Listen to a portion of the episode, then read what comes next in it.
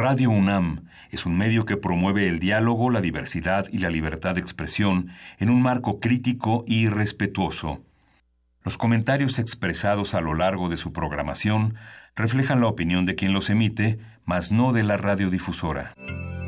Radio UNAM presenta Primer Movimiento. El mundo desde la universidad.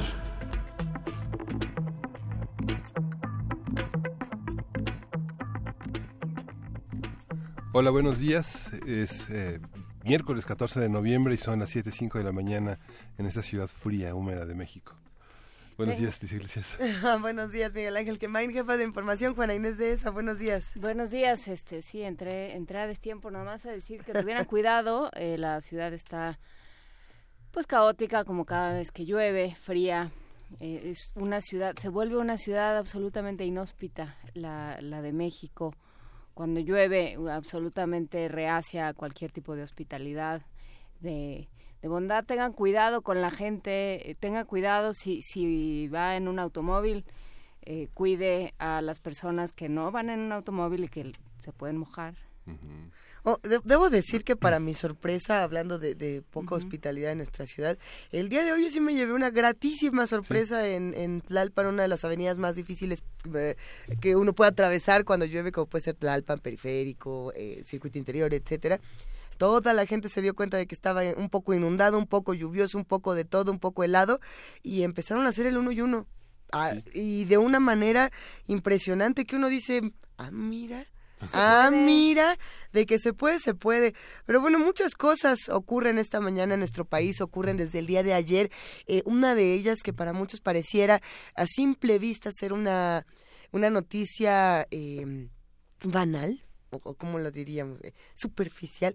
No lo es tanto, es muy interesante que el partido Rams contra Chiefs de la NFL se cancela en el Estadio Azteca y se va a tener que jugar en Los Ángeles. Y no es banal debido a las condiciones deplorables del Estadio Azteca y a cómo se les avisó una y otra vez, si usted no cambia su pastito sintético y no pone el que tiene que ser, no se va a jugar.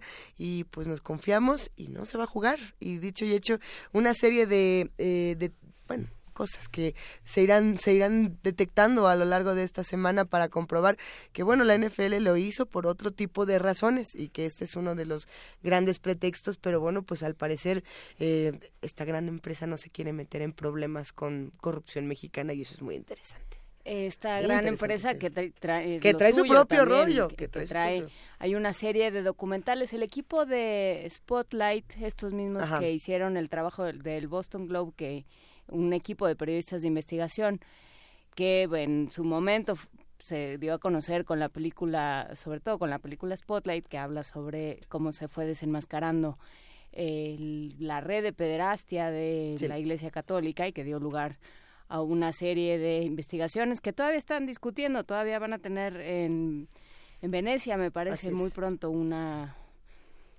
pues un, un conclave para ver qué, qué van a hacer, cómo, cómo va a rendir justicia la, la Iglesia mexicana. Pero bueno, este equipo de Spotlight ha hecho un, un trabajo muy interesante alrededor de la figura del, eh, del jugador Aaron Hernández, que eh, pues eh, tenía antecedentes de violencia, que fue acusado de asesinar a una persona y que murió en la cárcel, se suicidó dentro de la cárcel y lo que han ido averiguando es todo el entorno de la NFL, desde, la, desde el colegial hasta el profesional, todo lo que está alrededor del fútbol americano profesional, no solo de manera física, lo que exige de los jugadores, ¿no? lo que los jugadores dicen, de pues, lo que aprendes cuando te caes, te pegas en la cabeza y te vas, ¿no?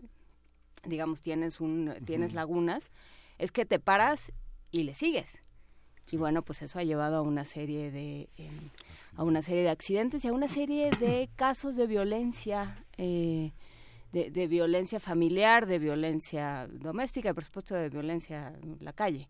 Entonces sí, la NFL está muy, muy lejos de ser una, una blanca palomita. Eh, sí, no, para nada. Es un negocio. Y es un negocio eh, que no se para ante, que, que no para mientes con ningún tipo de cosa, pero bueno, no les, no les hubiéramos dado la oportunidad, o bueno, no les hubieran porque pues una no puso el pasto sintético, pero no les hubieran dado la oportunidad entonces a este tipo de empresas estadounidenses de quedar bien de quedar bien parados junto, junto a las mexicanas, ¿no? pero bueno. Terrible lo que está ocurriendo, pero no es lo único, mucha violencia en nuestro país, muchas discusiones en el Senado, Miguel Ángel. Exactamente, y en la Cámara de Diputados que se suspendió durante dos horas la sesión frente a la creación de la ley orgánica de la Administración Pública Federal, que considera que los delegados en los estados deben de participar en seguridad pública y que fue negado, que vulnera a todas luces la soberanía de la federación y que pues fue reconocido por distintos partidos, desde el PRI, el PT, Movimiento Ciudadano, y que finalmente a las 7 de la noche regresaron a la sesión, diciendo que no iban a hacer, este, no iban a vulnerar la oportunidad tampoco de Morena de, de organizar sus propias reglas, pero sin, eh, sin omitir esta idea de que la seguridad debe estar a cargo de los estados. ¿no? Pues sí. Y bueno, con eso empezamos este programa. Otras reflexiones que se quedarán pendientes para lo largo de este programa. Eh, muchos eh, integrantes de la cámara, de la caravana migrante llegaron a la frontera con Estados Unidos. También estaremos hablando de, de eso y de las imágenes que se tienen, la violencia en Guerrero, etcétera. Eh, tenemos todavía un programa con muchas cosas y vamos empezando para contarles. Ay, diciéndoles hola a los de Chihuahua. ¿Nos están escuchando ya en Chihuahua? Chihuahua. Estás ahí, Chihuahua. Chihuahua, tenemos un problema. Un gran abrazo a todos los radioescuchas que nos sintonizan a partir del día de hoy a través de las, de las frecuencias de Radio Universidad de Chihuahua 103.5, 106.9, 105.7. Ahora vamos a tener que decir, a ver, una, dos, tres, cuatro. Qué gusto, qué gusto que nos escuchen desde allá. Los acompañaremos de, a ver, estamos de 6 a 7 horas de Chihuahua y de 7 a 8 en la hora de nuestra ciudad, así que Esperemos disfruten esta ¿Qué hacen despiertos a estas horas? Cuéntenos qué está pasando. Estamos en arroba P Movimiento. Cuéntenos dónde están, qué están haciendo. Desde aquí del centro decimos Chihuahua. ¿Los de Chihuahua? Los de Chihuahua. Qué, qué bonito se hablen. Ah, Bueno, mira, vamos a contarles a todos nuestros amigos las cosas que van a pasar el programa, en el programa el día de hoy, Miguel Ángel. Sí, vamos a, en este miércoles de Héroes y Villanos, vamos a hablar de alebrijes. Vamos a conversar con Leonardo Linares, tallerista, conferencista, museógrafo y curador, y heredero de una gran tradición de una familia que se ha dedicado a embellecer el mundo. Exacto, pues y además con una destreza impresionante. Tendremos también fonografías de bolsillo, el Foxtrot romántico de la Ciudad de México, con Pavel Granados, escritor y coordinador del catálogo de música popular mexicana de la Fonoteca Nacional. Vamos a hablar en la nota nacional de los muertos en filo de caballos en Guerrero, con el comentario de Juan Angulo. Él es director de El Sur, el periódico de Guerrero, y han publicado toda esta semana el encuentro que tan violento que hubo en ese sentido. Así es. Disturbios universitarios en Colombia, comentario de Janet Valdivieso, periodista ecuatoriana, periodista freelance en Bogotá, desde 2017, una nota importante también. Juan Inés tiene la poesía necesaria. Yo tengo la poesía necesaria, tenemos a T.S. Eliot. Eso. Maravilloso para empezar este miércoles. Mesa del día, Día Mundial de la Diabetes, la epidemia, la salud individual y la salud pública. Conversación con la doctora Diana Castañares, médico internista con una subespecialidad en nutrición clínica. Ella va a estar hablando con nosotros por ahí de las nueve con diez minutos, así que acompáñenos, va a estar interesante sin duda. Y el sol ya dio una, una vuelta más. Ya toca llegar de nuevo a abrir las puertas del Instituto de Física de la UNAM. Vamos a conversar con el doctor Saúl Ramos Sánchez, que coordina la docencia en el Instituto de Física de la UNAM y eh, se, abren las puertas a toda la población, a todos los interesados en la física. Ya pasó otro año, Miguel Ángel. Pues mira, vámonos este, este año que se vaya mejor que el pasado. Eh, los invitamos a que se queden con nosotros de 7 a 10 de la mañana. Tenemos música para empezar el primer movimiento que vamos a escuchar. Vamos a escuchar de Britney Paiva, Ukulele Boogie.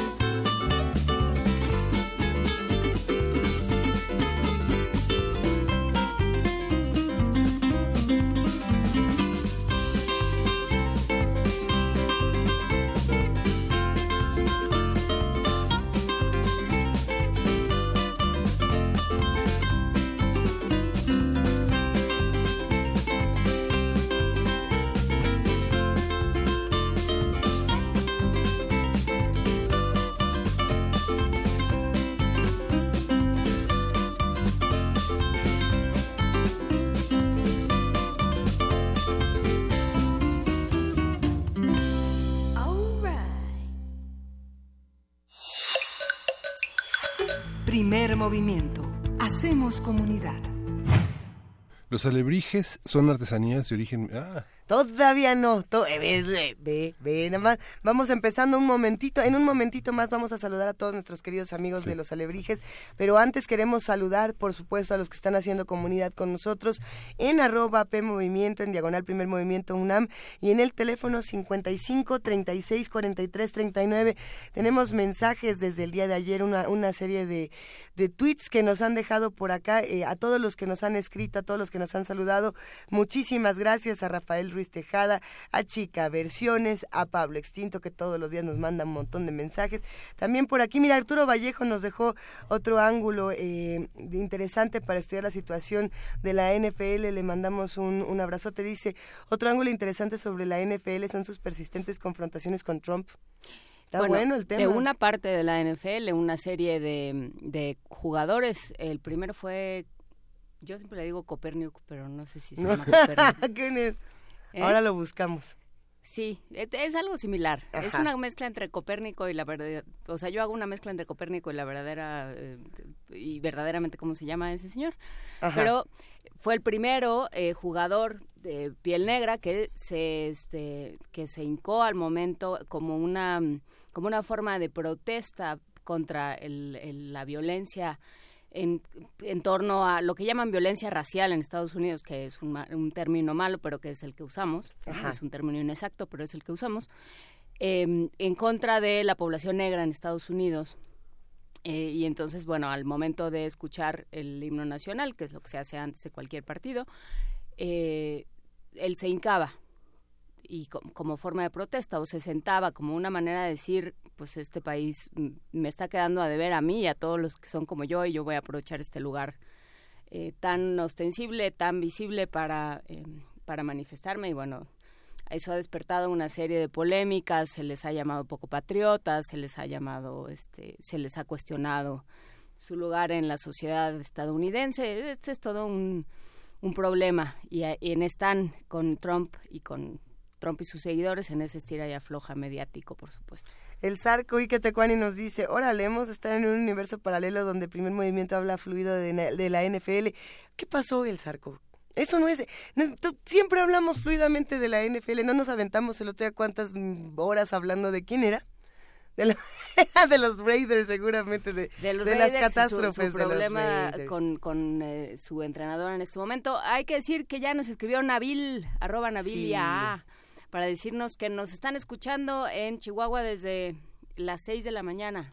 Y Carmen Valencia pregunta, afortunados en Chihuahua que ya los pueden escuchar, me pregunto cuándo en Morelos la UNAM tiene muchas dependencias aquí y no hay Radio UNAM ni TV UNAM. Eh, Carmen, si no me equivoco, TV UNAM sí lo puedes ver en el canal 120, pero es en, en cable.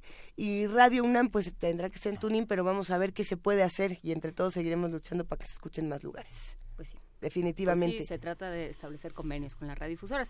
Y ya nos vamos a nuestra nota del día, a nuestro arranque. Miércoles de Héroes y Villanos. Los alebrijes son artesanías de origen mexicano con forma de seres imaginarios en ocasiones creados a partir de la combinación de varios animales fantásticos o reales, que se caracterizan por su fabricación con la técnica de cartonería y sus colores alegres vibrantes. La cartonería es una técnica de modelado de papel, generalmente de periódico, con la que en nuestro país se elaboran las piñatas. En el caso de los alebrijes, el modelado suele darse sobre una estructura de alambre o carrizo. Los primeros alebrijes fueron ideados por Pedro Linares y vendidos en el mercado de la Merced en la Ciudad de México. Sin embargo, el estado de Oaxaca actualmente tiene también una importante tradición en la elaboración de alebrijes tallados en madera de copal. Y bueno, para hablar acerca del origen y concepto de los alebrijes, cómo se conciben, cómo se fabrican y qué los caracteriza, nos acompaña Leonardo Linares. Él es tallerista, conferencista, museógrafo y curador. Además, se formó en el taller con su familia, eso es importantísimo. Sus piezas y creaciones se exhiben en diversos museos y exposiciones de México y el mundo. ¿Cómo estás, Leonardo? Muy bien, buenos días. Qué gusto escucharte, muchas gracias por acompañarnos. Cuéntanos, ¿cómo podemos definir a un alebrije? Bueno, un alebrije se puede definir que es una pieza pues eh, imaginaria que bueno Pedro Linares lo la describe que era una cosa que existe y no existe porque cuando no existe, que es cuando nada más está en el, en el imaginario, y, y empieza a existir cuando la estás haciendo físicamente. Eso para él sería, pues, eh, la definición que, que sería del alebrije. Y mucha gente, bueno, pues ya lo, ya le adapta ya las, las cosas de, pues bueno, de, de decir que es un, un animal, este, pues ahora sí que pues este horrible o terrorífico que muchas veces les trae suerte o que espanta sueños etc etc no pero para Pedro Linares era una pieza que, que existe y no existe en su imaginario en la artesanía la dificultad consiste en mantener la diferencia entre cada uno de los objetos que se producen. Todos son distintos. Y en el caso de los alebrijes también. ¿Cómo eh, la idea de repetirse o no, este, cómo funciona al interior del taller? Eh, me imagino que muchas personas ven en las fotos un alebrije y quieren ese, ¿no? ¿Cómo, ¿Cómo deciden qué se repite y qué no? ¿Cómo se reproducen las piezas? Bueno, puede, puede salir semi parecido, pero no igual porque cada pieza va hecha completamente a mano. O sea, toda es moldeada y hecha completamente a mano. Entonces, pues no existen moldes para, para hacer una pieza como el alebrije. Entonces no, no, no, no hay ninguna repetida. O sea, eso es completamente, pues es una escultura, una escultura hecha completamente a mano. Leonardo, ¿cómo, ¿cómo se concibe un alebrije? O sea, ¿cómo, ¿qué es lo que define más bien a, a, un alebrije? Si lo tienes que explicar a los alumnos del taller, por ejemplo, ¿qué les dices? ¿Un alebrije es? Bueno, un alebrije es completamente una, una pieza hecha pues de, de, cuatro elementos, ¿no? Para, si a mí me lo preguntas, es una pieza hecha de, de cuatro elementos que puede llevar pues agua, tierra, aire y fuego en estos cuatro elementos tú lo puedes, puedes conformar una pieza, o sea, vamos a suponer una, una pieza de tierra, bueno, pues puede, puede, puede ser un, un jaguar, entonces le puedo poner a lo mejor la cabeza de un jaguar. Eh, de algo de agua, bueno, le puedo poner una cola de pescado o el cuerpo de pescado. Algo de aire, pues yo le puedo poner unas alas de pájaro. De, de, de fuego, le puedo poner este, pues grandes, grandes ojos, saltones, o unas unas lenguas pues como si fueran este muy muy saltonas no muy muy este como si fuera un dragón vamos a llamarlo así no entonces ahí tendríamos ya conformado pues una una alebrije y que tiene que ir armonizado con estas cuatro partes que yo pues le, le estoy poniendo no para que tenga que ser ese alebrije pues ahora sí que voy voy fluyendo la idea poco a poquito pero que no vaya teniendo que no se vaya rompiendo entre sí, sino que vaya teniendo una armonía completamente para poder conformar esta pieza que yo le llamaría un alebrije. ¿Cuáles son los límites que puede tener un alebrije? ¿De qué tamaño? ¿Cuántos colores? Porque las posibilidades pueden llegar a ser infinitas. Bueno, lo, máximo que nosotros hemos llegado a hacer una pieza de un alebrije, pues ese fue en Glasgow, Escocia, en, en el año 2000, que se hizo para, pues para un evento que se llamó Tattoo nosotros hicimos un alebrije de 15 metros de alto por pues, ahora sí que lo que dio de largo, como de unos más o menos 17 metros de largo. 17 metros de largo. por, por, por, por, así que 15 metros de, de, alto. ¿Qué peculiaridades tenía este alebrije? ¿Podemos hablar de cómo era?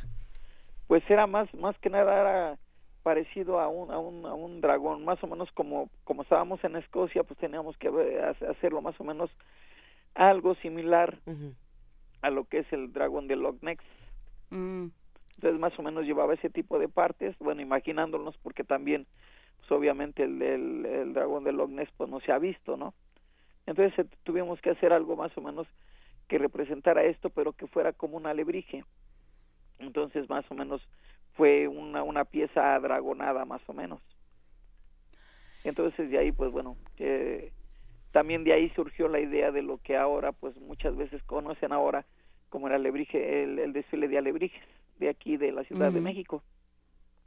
Fue inspira, fue inspirado con eh, pues, ahora sí que cuando nosotros hicimos eh, este pues esta pieza este monumental para Glasgow Escocia en el año 2000 y ya después pues siete años después pues ya se ya se replicó aquí pero ya como un desfile completamente de alebrijes Entonces, eh, en, el centro, digamos, en el corazón de la concepción de la alebrije está, de alguna manera, el equilibrio.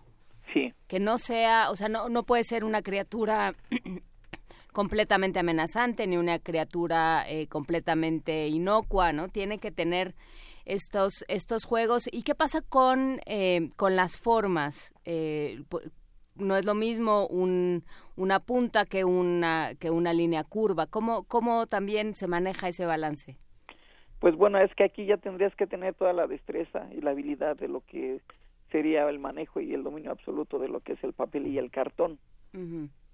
Para poder dar esas formas esos dobleces esas eh, vamos a llamarlo así eh, esa, esa conformación de cuerpo ¿no? que, que tú le das a la figura.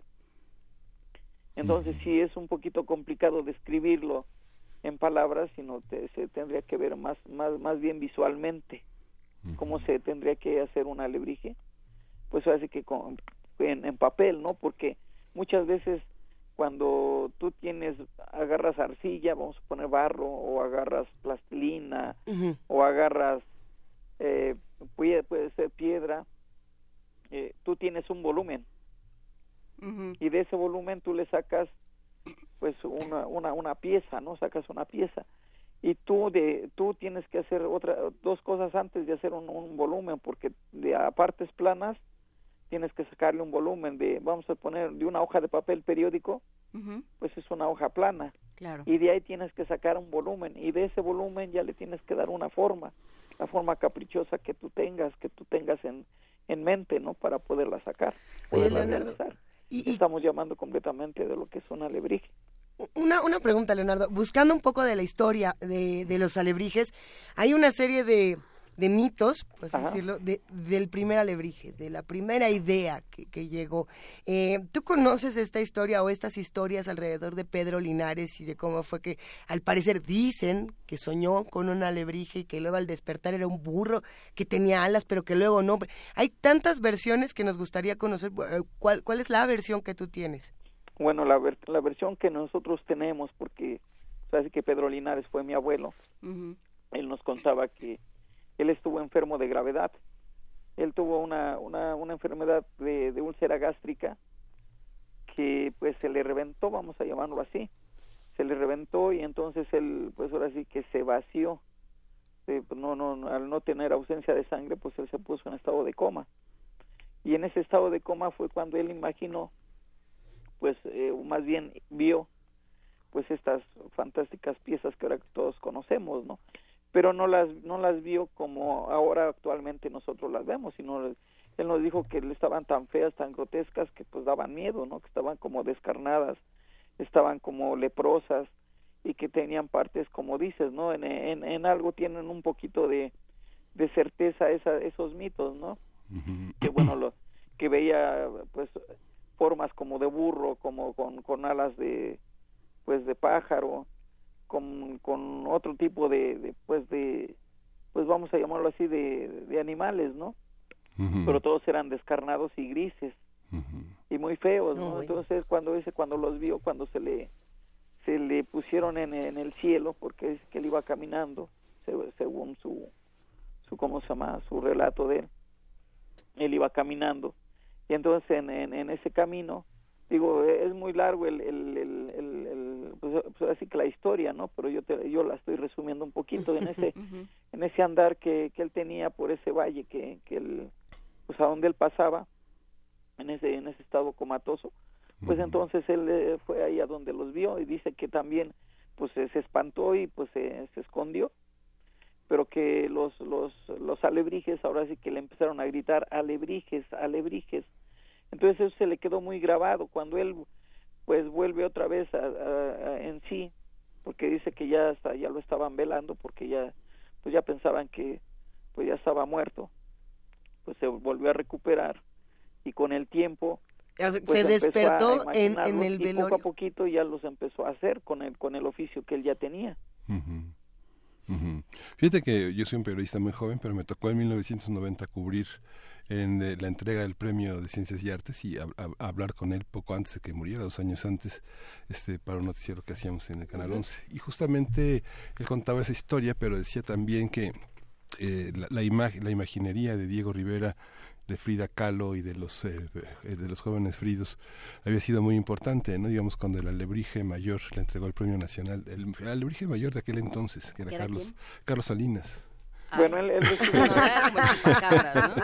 sí, este, él, él habló de todas esas cosas, justamente en la casa de Dolores Olmedo se conserva uno de los primeros eh, alebrijes que hizo para Diego Rivera y desde entonces fue como su judero mayor, fue prácticamente el judero de muchos artistas plásticos que le dieron también ese, yo creo que hizo en algún momento una, una cosa sobre Tamayo también, fue conoció a Tamayo y Tamayo lo apreció muchísimo también. Pues conoció a varios artistas, ahora sí que en, en su andar por, por, esta, por esta vida, ¿no? Porque gracias a los alebrijes, pues ahora sí que se, se fue dando a conocer. ¿Cómo fue el, encuentro de, pues ahora sí que de con Diego Rivera? Pues antes, en, eh, antiguamente, pues se conocían, no como ahora se, se, nos conoce a todos como cartoneros, sino antes a la, gente que hacía la técnica de papel y cartón, de la cartonería, pues se nos conocía como juderos o piñateros, dependiendo la temporada, pues era el nombre que te daban, ¿no? a tu oficio, porque antes no tenía un, un nombre completamente como tal, como ahora que se conoce como cartonería o como cartonero. Sí. Sino, eh, leo como juderos. Entonces, pues en Semana Santa, pues no sé si han, se han de acordar que Diego Rivera y otros artistas como Juan O'Gorman y etc. etc. Eh, hicieron unos murales para el mercado de Abelardo Rodríguez, mm. de aquí de la Ciudad de México, del corazón de la Ciudad de México. Los los juderos antes acostumbraban antes a, pues ahora sí que hacer a echar taco ahí en en, en, en ese mercado de Abelardo, de Abelardo Rodríguez en la ahora sí que en las pues ahora sí que en las afueras de ese mercado. Y ahí es a donde se conoce Diego Rivera y Pedro Linares en, en, en esta forma porque pues como a, a Diego Rivera le gustaban las artes populares él vio que había una un pues unas piezas que se salían completamente del contexto de lo que todo era la judería. Entonces él pues le, le, compró la primera pieza o las primeras tres piezas de, de cartonería que, que eran que eran los alebrijes no entonces él se los compró ahí pues ahora sí que fue una cosa fortuita o sea sin sin conocerse ambos dos no pues mi abuelo no lo conocía que quién era pues ni tampoco, pues ahora sí que Rivera no sabía quién era mi abuelo, ¿no? Entonces, pues así fue como se, se, hizo de esas tres piezas de, de, los primeros alebrijes que todavía existen en la casa Museo Estudio Diego Rivera. Claro. Y de ahí, bueno, pues ya se, ya se conocieron y pues ya tuvieron, pues ahora sí que, pues, pues ahora sí que roce para, para poder hacer también las piezas que en algunas que tienen allá en Anahuacali y que tienen también en el Museo de Estudio Diego Rivera. Y eh, hablabas cuando cuando describías el, el sueño, por lo menos el relato de más bien del delirio de Leonardo Linares, no de Pedro, Linares. De Pedro Linares, perdón, tú eres Leonardo Linares. Eh, decías, eh, hablabas de que eran seres grises. ¿En qué momento, eh, cómo, cómo influye el color? Porque parte de, de los alebrijes y parte de su eh, atracción, de la atracción que ejercen sobre quienes los vemos, es el, los, los, son los colores brillantes. Ah, bueno, porque los primeros que hizo los hizo tal y como y como los los describió él, bueno, como los los los vio él. Esas piezas pues ahora sí que las, fueron de las primeras camadas que tuvo pues Diego Rivera no que le compró Diego Rivera. Pero al pasar de los días y del tiempo pues veía él que no se le estaban vendiendo o sea que siempre se le estaban quedando entonces dice bueno pues si si se me se me quedan pues ahora sí que voy a tenerlos que tener todo un año aquí prácticamente parados entonces él lo que hizo fue completamente ponerle colores brillantes a, modo de que fueran como un Judas, de pintarlos como un Judas para que pues se le pudieran vender. Así fue como poco a poquito se le fueron vendiendo los las, los alebrijes, ¿no? Y después, pues aquí mi papá, Felipe Linares Mendoza, él es el que ya les empieza a dar un poquito de más eh, dinamismo, de más plasticidad como hasta hoy se le conocen, ¿no? O sea que estuvo casi prácticamente conformado en dos partes. una con, con mi abuelo Pedro Linares, que les los, da a conocer, les da vida, y otra pues el, la plasticidad que le da pues mi papá, Felipe Linares. Y, que es hasta lo que actualmente ahora se conocen como los alebrijes. Claro, y tú... Porque eh, ha, habido una transformación completamente de los alebrijes. Han ido evolucionando poco a poco hasta lo que hoy se conoce. ¿Y tú cómo, cómo los has reinterpretado? O sea, ¿cómo, cómo, cómo fue tu, tu infancia entre los alebrijes? ¿Cómo aprendiste el oficio, Leonardo? Pues yo lo aprendí de, de la manera que, bueno, que un artesano eh, empieza, ¿no? Nosotros empezamos jugando, empiezas desde muy chico. ¿Por qué? Porque vas viendo, pues en el taller familiar, cómo se va trabajando cada pieza. Entonces ahí es como sin querer, pues vas, eh, pues te vas, ahora, ahora sí que formando, te vas adiestrando para que poco a poquito pues vayas em, empezando a, meterte o que te empiece a envolver pues este noble oficio, ¿no? Que es el, el, oficio de la cartonería. Así es como te vas te vas enseñando, ¿no? Poco a poquito jugando con los materiales. Aquí en el taller familiar pues era lo, lo prohibido era prohibir. Entonces, eh, como te dejaban pues utilizar los materiales, a tocarlos, a agarrarlos, eh, ponerte a jugar con ellos, pues empiezas a, ir formándote poco a poco, sin querer, pues vas vas, vas teniendo la destreza y la habilidad para poder hacer pues lo que ahora puedas puedes trabajar, ¿no? Que son estas piezas. ¿Y cómo ha evolucionado la parte técnica, Leonardo? ¿Cómo, cómo ha evolucionado la parte de la pintura, del cartón? Utilizan siguen utilizando periódicos bueno la materia prima siempre será papel y cartón. Sí eso, sigue siendo igual el papel periódico el papel craft. Antes antiguamente a mí todavía me tocó vamos a decirlo así que ya la, la cola vamos a decirlo así de, de poder eh, pues pintar todavía con alininas y con y con pigmentos naturales. Hasta que poco a poquito pues se fue metiendo ya la pintura acrílica que fue que empezó a ser compatible pues con, con el con el papel cómo fijan sus precios cómo cuánto vale una alebrije ¿Eh? Qué pregunta tan rara. Sí, es, que, es que digamos es que es que es que hay un catálogo en dólares, hay un catálogo en euros, hay un catálogo en yens. Están entre el arte y la artesanía, ya, ya más hacia el arte. Bueno, es que es que depende, mira, de, depende a dónde estás, porque si estás en eh, estás en el extranjero, pues eh, las piezas, por lo menos de la familia Linares o de, de nosotros, de los miembros del, pues ahora sí que de Pedro Linares pues eh, afuera de, nuestro país están están así que consideradas como obras de arte. Si estás en nuestro país pues bueno pues son artesanías. Todo depende a dónde estés. Prácticamente. Ahora si, nosotros yo creo que si le pusiéramos un precio como tal pues pues ahora sí que no no no nos alcanzarían a pagar no porque ahora sí que cobrarías por punto y raya. No por qué porque el diseño es muy diferente a lo que usualmente muchas veces la, la gente de aquí ve, ve, por lo menos aquí en nuestro país. Leonardo, nos están preguntando en, en, redes sociales, que por supuesto tendría que salir la pregunta, ¿cómo, ¿cuál es tu opinión de las muchas adaptaciones, tanto cinematográficas, eh, visuales, etcétera, que se le han hecho a la Lebrige? Y por supuesto que estamos hablando de lo que pasó, por ejemplo, con Coco y con estas grandes producciones que toman una imagen mexicana y dicen, bueno, vamos a lanzarla eh, al cine a ver qué pasa. Y a Disney, además, ¿no? ¿Cómo, cómo ves todo esto?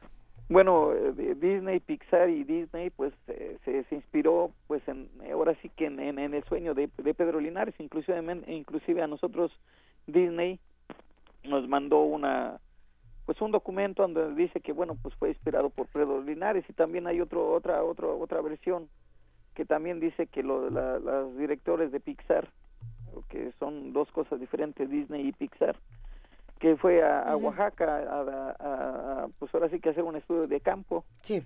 para poder hacer eh, realizar la película de Coco no pero ahí en Oaxaca también lo que lo que hay que hablar un poquito de lo de los alebrijes que erróneamente se le llaman alebrijes de madera en Oaxaca se le llama son tonas oficialmente son tonas.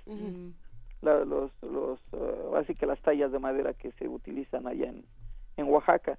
¿por qué les digo que son tonas? porque pues así oficialmente pues están este están registradas en los en las marcas y, de, de, uso industrial en los derechos de autor pero mucha gente erróneamente pues les llama alebrijes porque aquí les voy a contar un poquito la historia de cómo fue, cómo llegaron los alebrijes a Oaxaca, o lo, que ellos le llaman alebrijes a Oaxaca, en Oaxaca.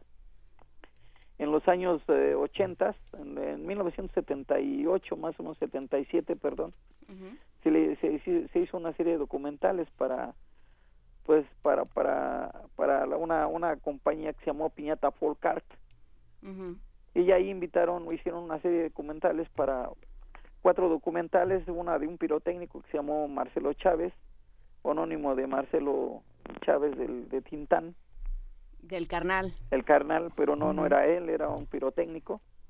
Y eh, otra otra persona una mujer que se llamó Sabina Sánchez que era tejedora de, hilo de seda en oro en este también de Oaxaca. Y eh, el, el, era de Zumpango la, la, eh, tejedora de textil era era de Oaxaca.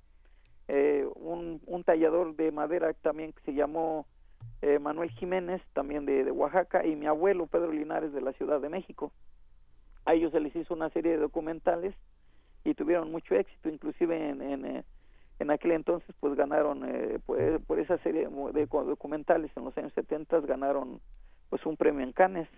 Y por esa razón como ganaron ese premio los, los documentales pues quisieron pues que los los ganadores en este caso los los artesanos pues fueran a hacer una serie de, de, gira en Estados Unidos en los museos de allá de Estados Unidos obviamente al, al, pirotécnico no lo invitan por razones obvias por el material que es explosivo y todo esto y, y pues el pirotécnico desconfiaba de los materiales de allá porque pues, él no decía bueno pues yo no, no lo sé no lo sé utilizar allá no sé cómo sean sus químicos entonces pues no pues mejor no no no vamos no no lo llevan pero a los otros tres artesanos a Sabina Sánchez a Manuel Jiménez y a Pedro Linares y los llevan y empiezan a hacer pues sus demostraciones en los museos de allá de Estados Unidos.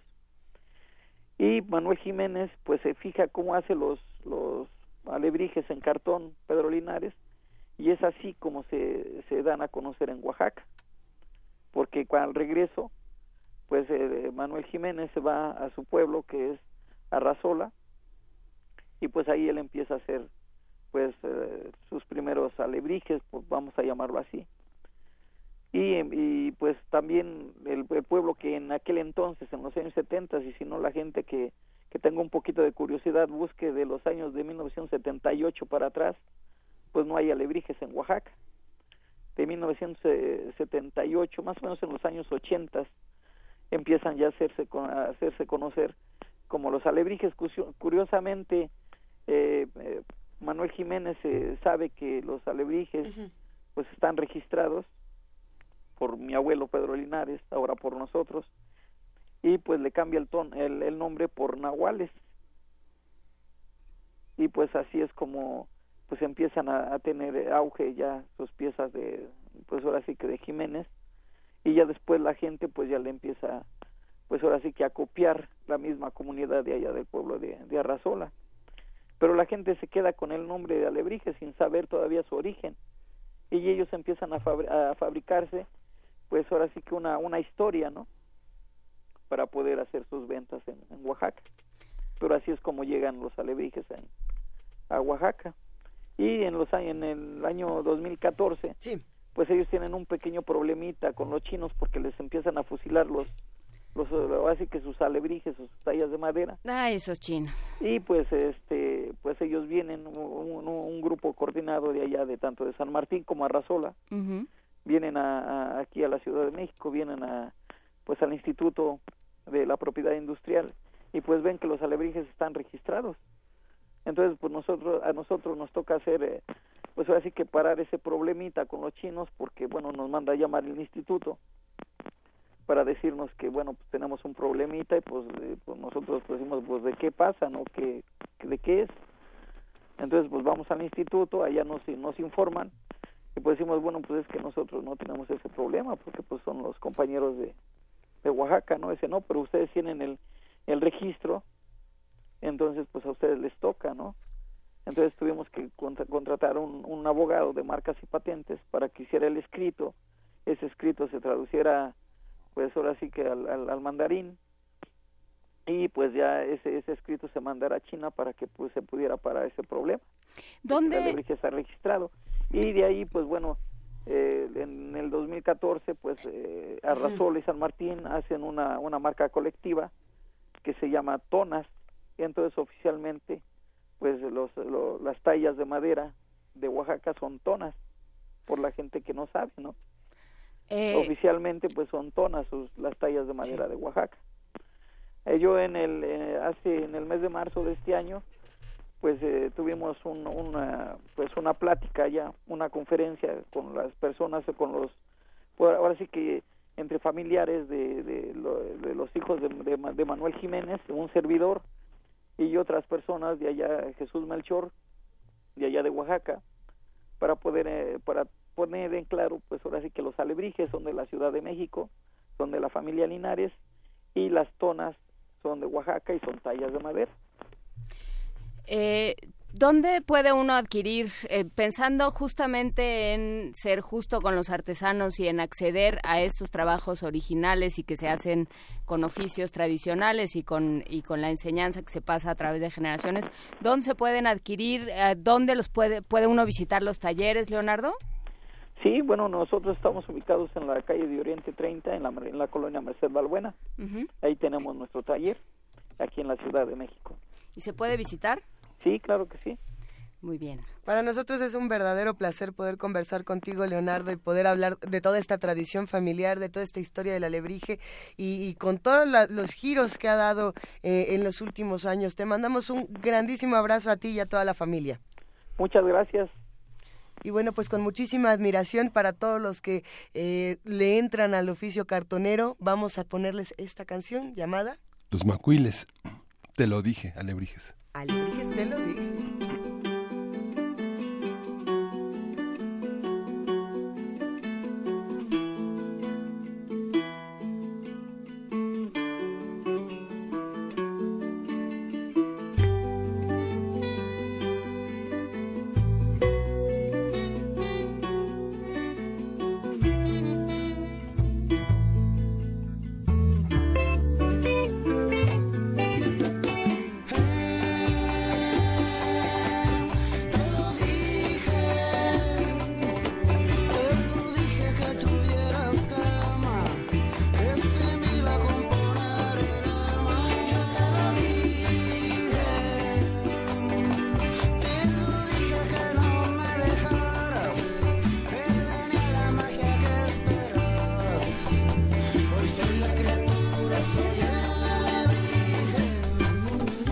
Alebrijes, te lo dije. Primer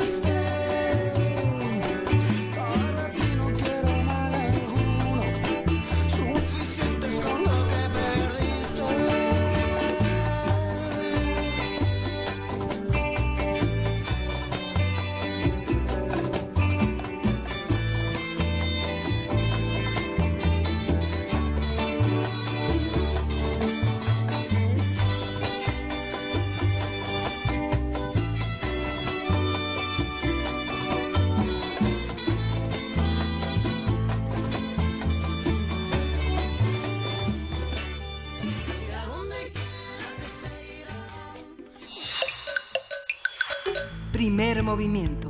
Hacemos comunidad. Fonografías de bolsillo. Hola, Pavel. Lisa, buenos días. ¿Cómo estás, queridísimo pues Pavel Granados? ¿Qué andas haciendo? Pues nada, la lluvia, el frío así me ponen. Te pone de buenas. A mí me pone de, muy de buenas. Sobre todo que eres un ciclista, Pavel. Bueno, sí, eso sí. Hoy no me vine así, sino que me, me vine en taxi, pero... Ah, con razón vienes tan sequito. Muy sequito. nada.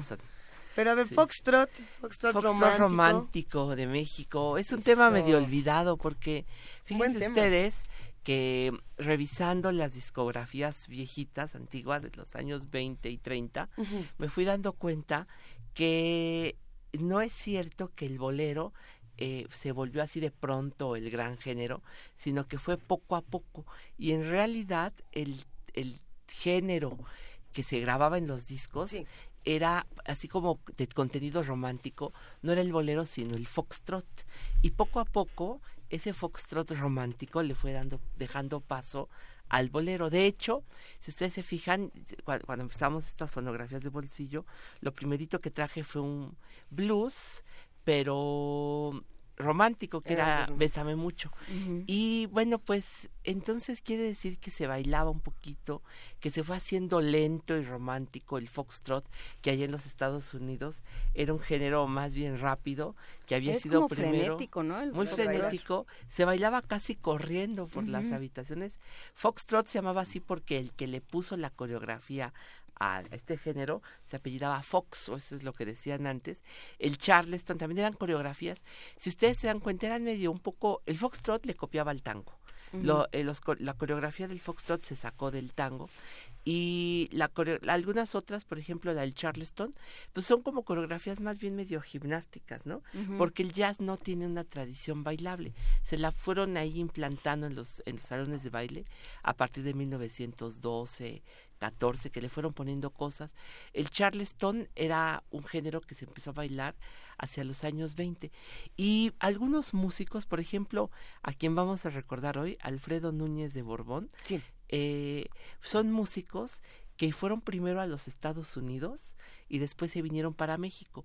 En los Estados Unidos aprendieron a tocar jazz, aprendieron a orquestar y esa es una cosa también muy descuidada por nuestros historiadores porque quienes se han dedicado al jazz afirman que el jazz en México nació hacia 1950 y tantos porque hicieron una, una jam session en una, creo que en la marca Musart, pero la verdad es que desde siempre, desde 1920, los músicos mexicanos tenían una curiosidad por el jazz, se iban a los Estados Unidos y volvían.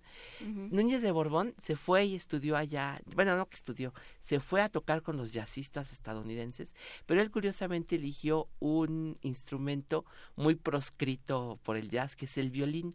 Fue un gran violinista. De hecho, cuando estuvo aquí en México, fue el violinista de Cricri. Él era, de hecho, le pusieron Cricri a Cricri, porque el que estaba ahí junto era Núñez de Borbón que tocaba el violín y dijeron, bueno, el que le queda mejor como animalito para un para los cuentos, pues un violinista. Y por eso le pusieron Cricri por Núñez de Borbón. Él fue también el primer violín de la orquesta de Agustín Lara, o sea que era el que de veras dirigía porque Agustín no sabía nada. Y después él tuvo una orquesta muy elegante aquí en el Hotel Reforma, tocaba con su orquesta. Y eso es lo que traje ahorita, la canción Ingratitud. ¿Se van a dar ustedes cuenta? No, bueno. Vean nada más, es que tiene una letra muy, este, eh, ¿saben? Eran las canciones de Núñez de Borón son canciones hechas para la radio. Duraban tres minutos, en tres minutos ponía una gran orquestación y era otra cosa, él era un crooner, la verdad es que cantaba muy feo, ahorita lo vamos a escuchar, él, él le gustaba cantar Pero con, mucho sentimiento. Con mucho sentimiento, pues con mucha intimidad. No, con mucha intimidad, con galantería, esa sí es la palabra. Porque eran, eran canciones hechas para los crooners. Los crooners son los cantantes que murmuran, croon, murmurar. Entonces, era Frank Sinatra es el gran crooner de, pues, de la historia. En México el gran crooner fue don Fernando Fernández pero era una manera de cantar, de modular la voz una vez que nació la radio, pues para cantar en secreto, para decir como consejos así medio malos, en pues, las canciones de tres minutos. Entonces, compositores como Luis Arcaraz empezaron ellos a hacer este repertorio y uno de ellos fue Núñez de Borbón. Ahora es muy poco conocido Núñez de Borbón, pero él hizo una canción que se llamaba Consentida y otra que se llamaba Siempre Viva.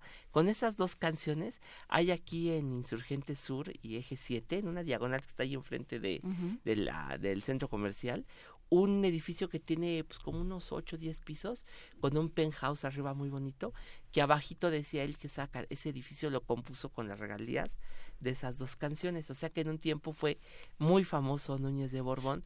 Pues de un tiempo para acá, bueno, de algunos años para acá, se ha dejado de tocar. Y sobre todo estas grabaciones como la que vamos a escuchar, es una grabación que se hizo en discos de 1938, 39, y de ahí para acá no se han vuelto a, a reeditar.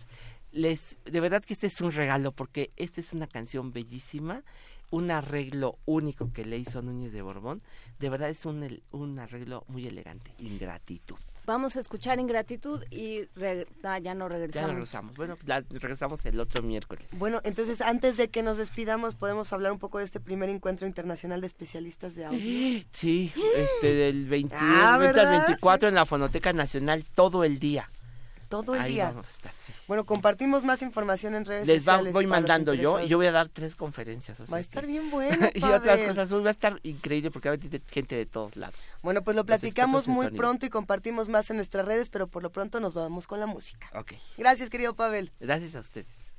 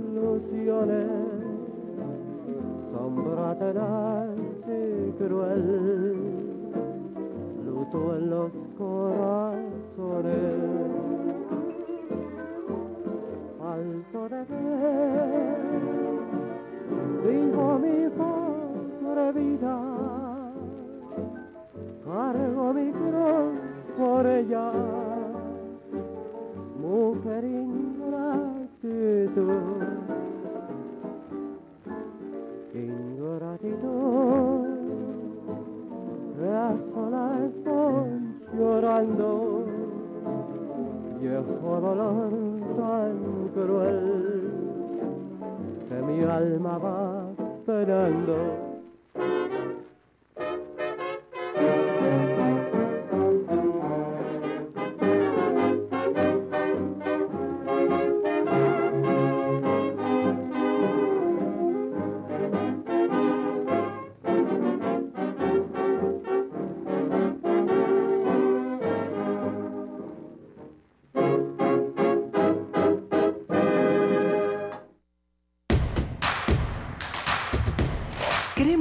Escucharte.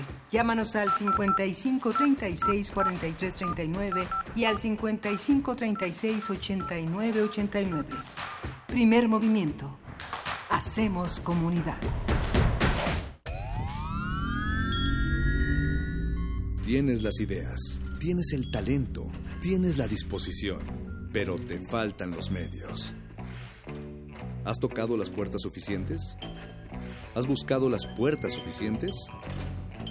Siempre habrá alguien dispuesto a premiar tu iniciativa y trabajo duro. ¿Buscas una beca? ¿Un premio nacional o internacional? ¿Un financiamiento? Solo necesitas la orientación correcta. Bécame mucho. Toga y birrete para economías en decadencia. Jueves, 20:45 horas por el 96.1 de FM. Radio UNAM.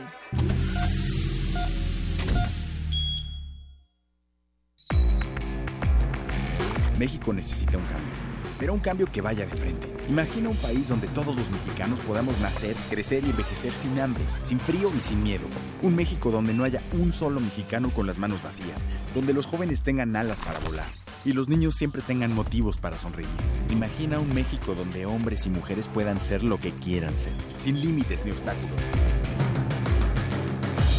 Imagina un México en paz. PAN. El Museo Nacional de Arte abre sus puertas a la exposición Saturnino Herrán y otros modernistas. La muestra reúne 86 piezas entre pinturas, dibujos, fotografías e impresos, las cuales representan un recorrido por las etapas de producción del artista. Complementan la exhibición obras de Alberto Garduño, Alfredo Ramos Martínez, Ángel Zárraga, Francisco Goitia y Germán Gedovius. Saturnino Herrán y otros modernistas se puede visitar en el Museo Nacional de Arte, calle Tacuba número 8, Centro Histórico.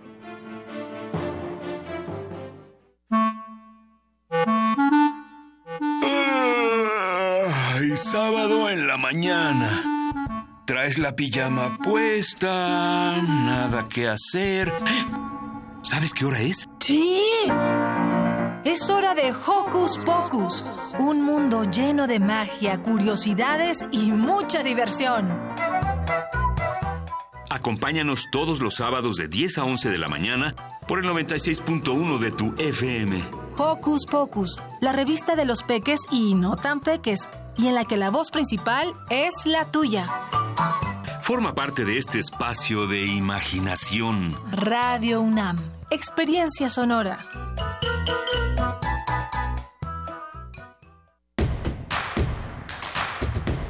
Síguenos en redes sociales. Encuéntranos en Facebook como Primer Movimiento y en Twitter como arroba PMovimiento. Hagamos comunidad.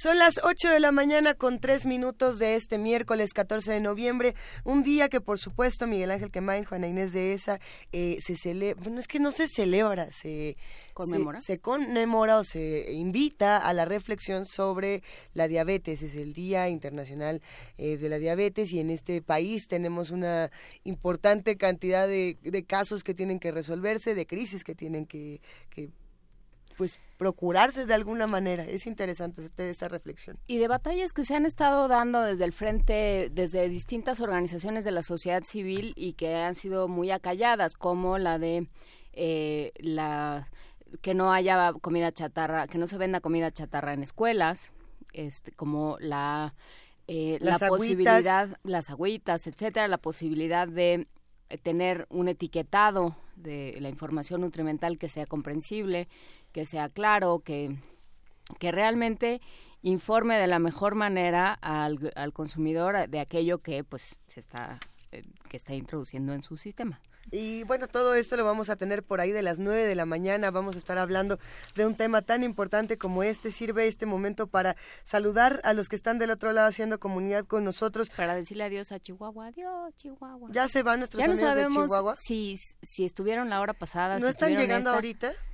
Es que esa fue mi pregunta, porque revisando los horarios, yo tenía la idea de que Chihuahua entraba. Es que se nos dio, se nos dio información muy muy diversa. Bueno, Chihuahua, si estás ahí o si no estás ahí, te mandamos un gran abrazo. Chihuahua.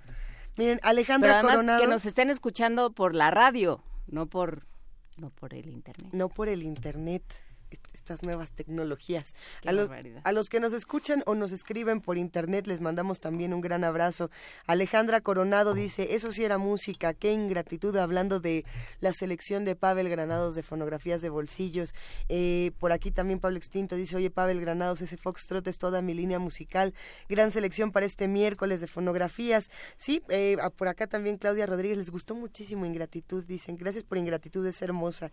Y así muchísimos mensajes para pedirnos que pongamos más música en un día lluvioso como este al estilo foxtrot romántico. ¿Tendremos?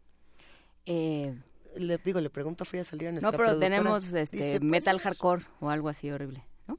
Pues no necesariamente horrible, habrá alguien a quien sí le guste. Bueno, con otra con otra sensibilidad musical. Vamos a preguntarles. Bueno, por lo pronto nos vamos a nuestra nota nacional. Primer movimiento. Hacemos comunidad. Nota Nacional. El pasado domingo, entre las 2 y las 5 de la tarde, miembros de la Policía Comunitaria de Leodoro Castillo, Tlacotepec, se enfrentaron con civiles armados que ocupaban la comunidad de Filo de Caballos, municipio de Leonardo Bravo, en la sierra de Chichihualco. De, este, de acuerdo con Humberto Moreno, coordinador de la operación, los elementos policíacos entraron a pacificar la zona. El pacificar más entre comillas que uno puede encontrar esta semana. El saldo preliminar de este enfrentamiento fue de siete muertos, varios heridos, incluidos cinco policías, además de 30 vehículos y más de, de 20 casas tiroteadas. Aunque este acto violento, aproximadamente 600 mil personas, ante este acto violento, 600 mil personas, incluidos 400 niños, fueron desplazados de siete comunidades del municipio de Leonardo Bravo y se refugiaron en el auditorio municipal de Chichihualco. Frente a este acto violento a cerca de 1.600 personas, Ismael Cástulo Guzmán, presidente municipal de la localidad, pidió a Héctor Astudillo Flores, gobernador de Guerrero, que ponga orden y garantice la seguridad en estos pueblos. Él regresará a la gente, a sus comunidades. Vamos a conversar con Juan Angulo, director del periódico El Sur, el periódico de Guerrero, que ha publicado este, imágenes sobrecogedoras sobre cómo ha sido, cómo han sido baleadas las casas y cómo la, cómo las personas han salido expulsadas de su localidad. Buenos días, Juan. Sí, Miguel Ángel, ¿qué tal? Buenos días. Tremendo, este, difícil la cobertura, este, de, de, este, de estas, eh, de esta situación. Sí, sí, realmente eh, muy, muy complicado porque eh, están eh, involucradas, eh, digamos, organizaciones con representativas de, de, la sierra. es un pueblo, la mitad de un pueblo desplazado por miembros de otras comunidades que llegaron armados y en medio o detrás de del conflicto, eh, pues un enfrentamiento entre grupos delictivos por el control de la zona, es la zona amapolera, la principal zona amapolera de, de, del estado y en donde se han venido enfrentando estos grupos, estas comunidades desde junio del año pasado, este es el tercer o cuarto enfrentamiento con muertos, siempre eh, con casas baleadas, vehículos incendiados eh, y muertos, heridos, que ha dejado también a una amplia zona de esta parte de la sierra sin servicios médicos, sin transporte público, sin escuelas y vuelve a ser el caso de nuevo con esta balacera que ocurrió el, el domingo Miguel Ángel. Sí. Pero y justamente es una zona amapolera, pero no es la amapola del corazón, sino la mina de oro que buscan instalar ahí, ¿no? Bueno, eso, eso es algo, digamos, nuevo, lo que está diciendo el, eh, hay un contexto aquí, eh, aparte de esto que te decía de que desde junio, desde junio ha habido estos enfrentamientos, eh, es la zona donde ha estado interviniendo para buscar una tregua entre los grupos eh, que se están enfrentando, el obispo de la diócesis de Chilpancingo, Salvador eh, Rangel. Eh, la semana pasada los comisarios de, de los municipios de Xochipalco y Eduardo Neri, que han abiertamente eh, demandado la legalización del cultivo de la amapola, se reunieron con el gobernador Héctor Astudillo y eh, se comprometieron ahí con él a propiciar eh, el tránsito libre por la carretera que une a todos estos a todos estos poblados. Se entiende porque así lo dijeron los de, que bajaron de Tlacotepec y lo confirmó ayer el alcalde de Chichihualco, Ismael Castro, que es uno de estos comisarios, promotores de la legalización del cultivo de la amapola, ganó las elecciones de julio pasado. Eh, este domingo iba a haber una reunión entre la policía comunitaria de Tlacotepec y los comisarios eh, de la zona, digamos, de abajo de la sierra, pero eh, en lugar de darse esta reunión se dio este enfrentamiento a balazos. Lo que están diciendo los, digamos, los de abajo, por llamarlos de algún modo, los que están representados por los comisarios, es que no se trata tanto o solamente del control de esta carretera para eh, permitir el, el, trasiego de la de la amapola, sino que se va a reabrir una mina de, de oro de, de esta población que se llama Xochipala y que este es el origen del actual conflicto, porque el grupo de Tlacotepec controla también eh, las grandes minas de oro que hay en Carrizalillo y, y Mezcala, ya en la zona, digamos, baja de estos municipios, de esta región, y que quiere hacer lo mismo con la que se va a reabrir de Xochipala. Esto apenas es algo que surgió ayer con estas declaraciones de los comisarios de esta parte de la sierra, Miguel Ángel.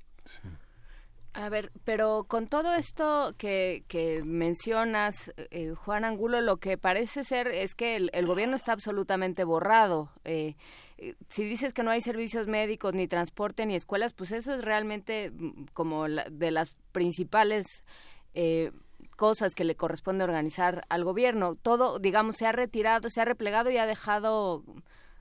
Que se, que se maten, que se organicen entre ellos. ¿Qué, qué pasa con, con Héctor Astudillo y el gobierno local? Bueno, estuvieron las escuelas sin clases aproximadamente dos meses. Se empezaron a recuperar eh, paulatinamente, cada semana en la madrugada salían los maestros de Chilpancingo hacia estas comunidades de la sierra, eh, pero de nuevo a partir del, del, enfrentamiento del domingo 50 escuelas eh, volvieron a volvieron a cerrar y, hasta la fecha sigue esta situación eh, pues el transporte público como tal no se ha reanudado al, al 100%, además hay mucho temor, los dos grupos se, se, se acusan de que cuando la gente pasa, es una carretera que comunica a todas estas comunidades de la sierra, entonces unas comunidades están controladas por un grupo, otras comunidades están controladas por otro grupo, entonces los de arriba dicen cuando vamos hacia Chilpancingo nos secuestran, nos extorsionan, este, nos matan y lo mismo dicen los de abajo, cuando vamos hacia arriba nos secuestran, nos extorsionan, eh, nos asesinan. Entonces, efectivamente, esto ha estado ocurriendo eh, desde hace ya varios meses y efectivamente eh, el gobierno no ha podido resolver esta situación. Ayer se reunió el gobernador con los mandos de la del ejército, la marina, la policía federal en esto que se llama grupo de coordinación Guerrero y allí eh, señalaron como responsables de la situación a la policía comunitaria de Tlacotepec. Sin embargo, no ha habido un, solo detenido. ayer pues, la foto de nuestra portada fue en este poblado de Filo de Caballos, en la calle principal, eh, coexistiendo policías comunitarios, eh, soldados y policías eh, estatales, ¿no? Entonces, efectivamente, el gobierno no ha podido resolver eh, eh, este conflicto que ya ha dejado varios muertos y servicios públicos estratégicos colapsados. ¿qué, ¿Qué sabemos de esta policía comunitaria de Tlacotepec? ¿Quiénes son, quiénes son las cabezas? ¿Cómo se organiza? pertenecen a, qué, a qué, em, quiénes son. Bueno, es algo muy complicado, ¿no? Así a primera vista, pues es gente del pueblo que se organiza para enfrentar la, eh, al crimen organizado, eh, eh, que dicen que los obligan a, a ir a este a, a ir a sus campos de cultivos que controlan toda la vida cotidiana de los poblados. Esta policía comunitaria de Tlacotepec tiene incluso en esta en este episodio del domingo eh, ellos mismos informaron que participaron con ellos la policía tecampanera de Teroloapan, la, el movimiento apaxtlense de, también de autodefensa, y otros grupos de autodefensa de la zona de, cerca de Iguala y entre Iguala y Taloloapan como es Cocula eh, y eh, estas policías eh, se, se tienen mucha apoyo de la población eres eres Juana Inés sí soy Juana Inés ah, tienen mucho apoyo de la población Juana Inés no pero también es cierto que eh, hay señalamientos de que eh, pueden estar infiltrados o pueden estar en alianza, ¿no? O pueden eh, finalmente favorecer los intereses de alguno de los grupos delictivos en pugna, ¿no? No, no, no son muy precisos estos grupos delictivos, pero para sintetizar y hacerlo fácil para el público, tienen que ver con el Guerreros Unidos, que es este grupo al que se involucra en la desaparición de los 43 eh, normalistas de Ayotzinapa, y tienen que ver con los rojos,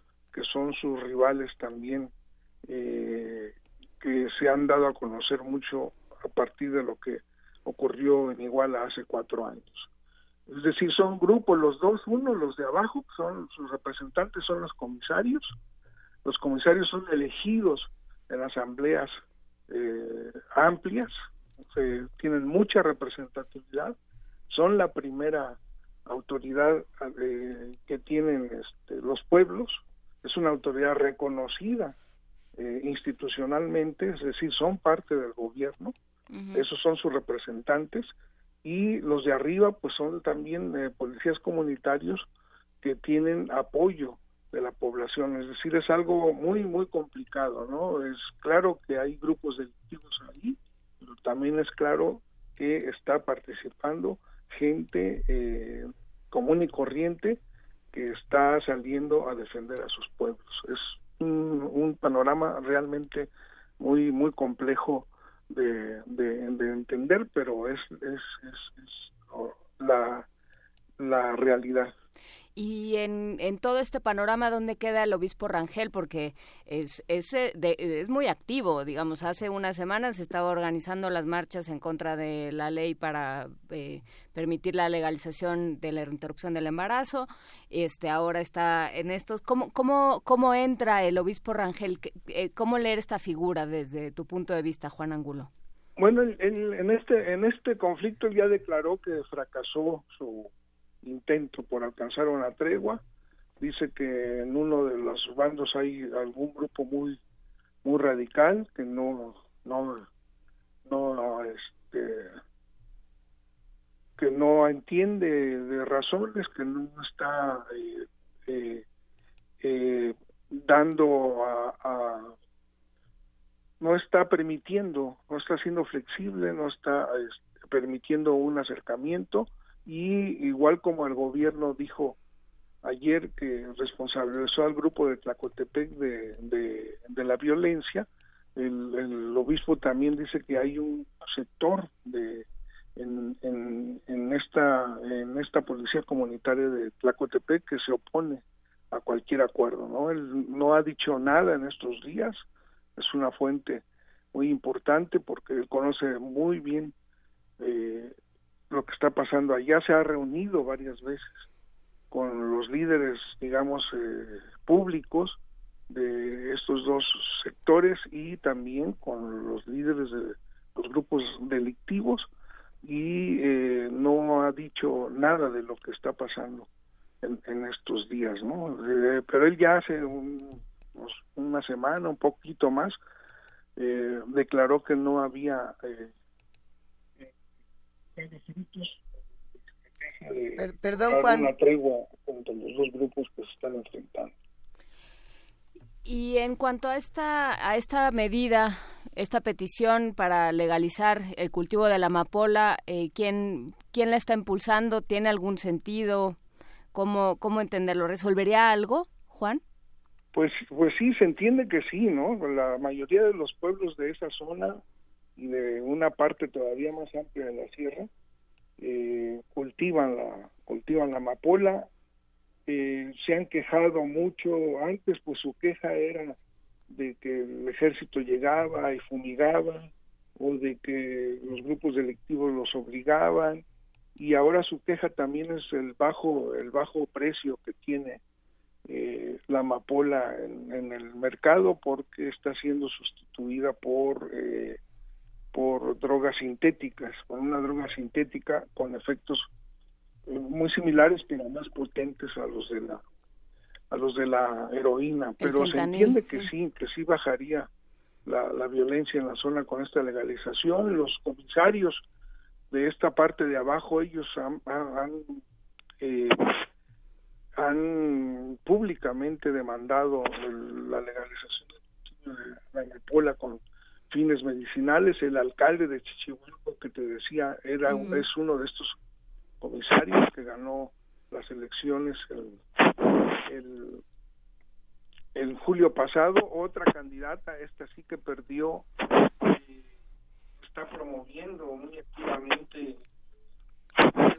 Sí, estamos teniendo algunos problemas con la comunicación con Juan Angulo, director del Sur, periódico de Guerrero. Esperemos, eh, Juan, si nos puedes escuchar, al parecer al parecer no, al parecer perdimos la conversación. Juan, eh, en un momento más recuperaremos para seguir conversando. ¿Nos escuchas, Juan? Sí, perfecto. Gracias, Juan. Perdón, ¿en qué nos quedamos? Ah, sí, bueno, eh, te decía que, que este grupo de comisarios abiertamente han planteado la legalización de la amapola. Ahorita hay un acuerdo del, de la legislatura anterior que se llevó a la, este, a la Cámara de Senadores eh, eh, sugiriendo que se legisle eh, para, para regular el cultivo eh, de la amapola con fines medicinales y pues está también una iniciativa de la futura secretaria de Gobernación, en el mismo sentido. Todo el mundo coincide en que esto sería un paso adelante. Ahora sale el, el asunto de la minera y es cierto, es cierto también la, apertura de grandes minas, de, porque hay grandes yacimientos de oro y otros minerales en el estado, ha sido también una fuente de conflicto y una fuente de interés para los grupos de, crimen organizado. Es decir, estamos en una situación realmente eh, crítica en, ese sentido eh, acá en Guerrero, Juan Inés. Pues eh, habrá que habrá que seguirlo platicando, Juan Angulo. Eh, ¿Cuál cuál será su portada mañana? ¿Lo saben?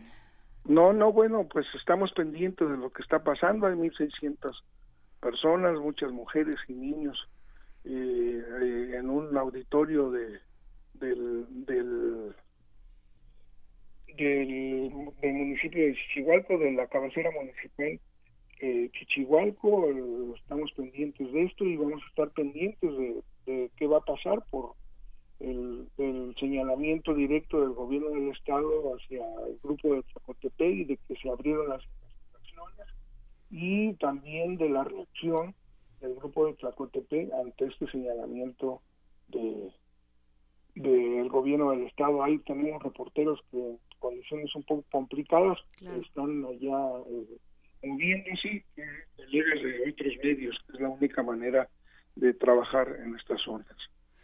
Por supuesto, pues eh, cuídense mucho, esperemos que, que todo se vaya resolviendo, no se ve muy claro por dónde, pero te mandamos un gran abrazo, muchísimas gracias Juan Angulo, director del Sur, periódico de Guerrero, gracias por conversar con nosotros esta mañana. Sí, hasta luego, saludos, que estén bien. Muchas gracias. Vámonos con música, ¿qué, qué sigue querido Miguel Ángel Quemain? Vamos a escuchar de Sola Rosa del Ray.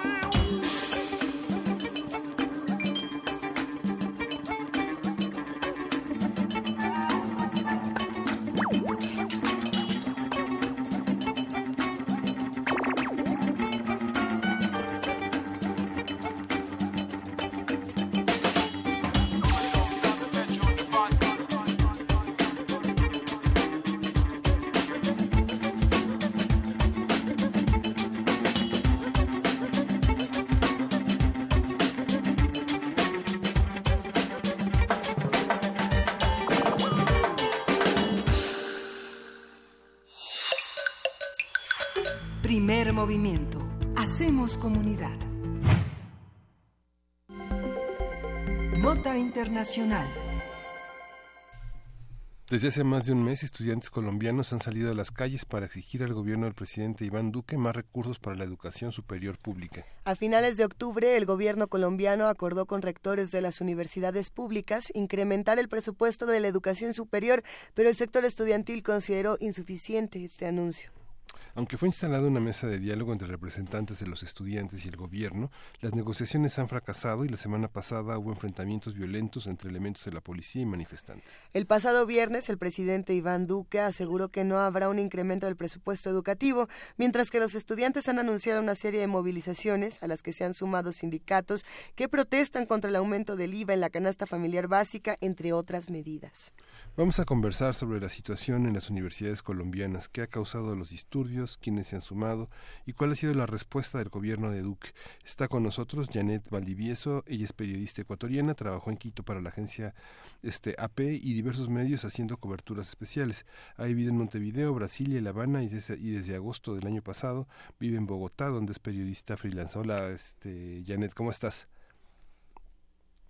Hola, buenos días, ¿cómo están? Mucho gusto estar con ustedes. Nos da mucho gusto escucharte, Janet. Cuéntanos, por favor, qué es lo que está ocurriendo en las universidades públicas colombianas.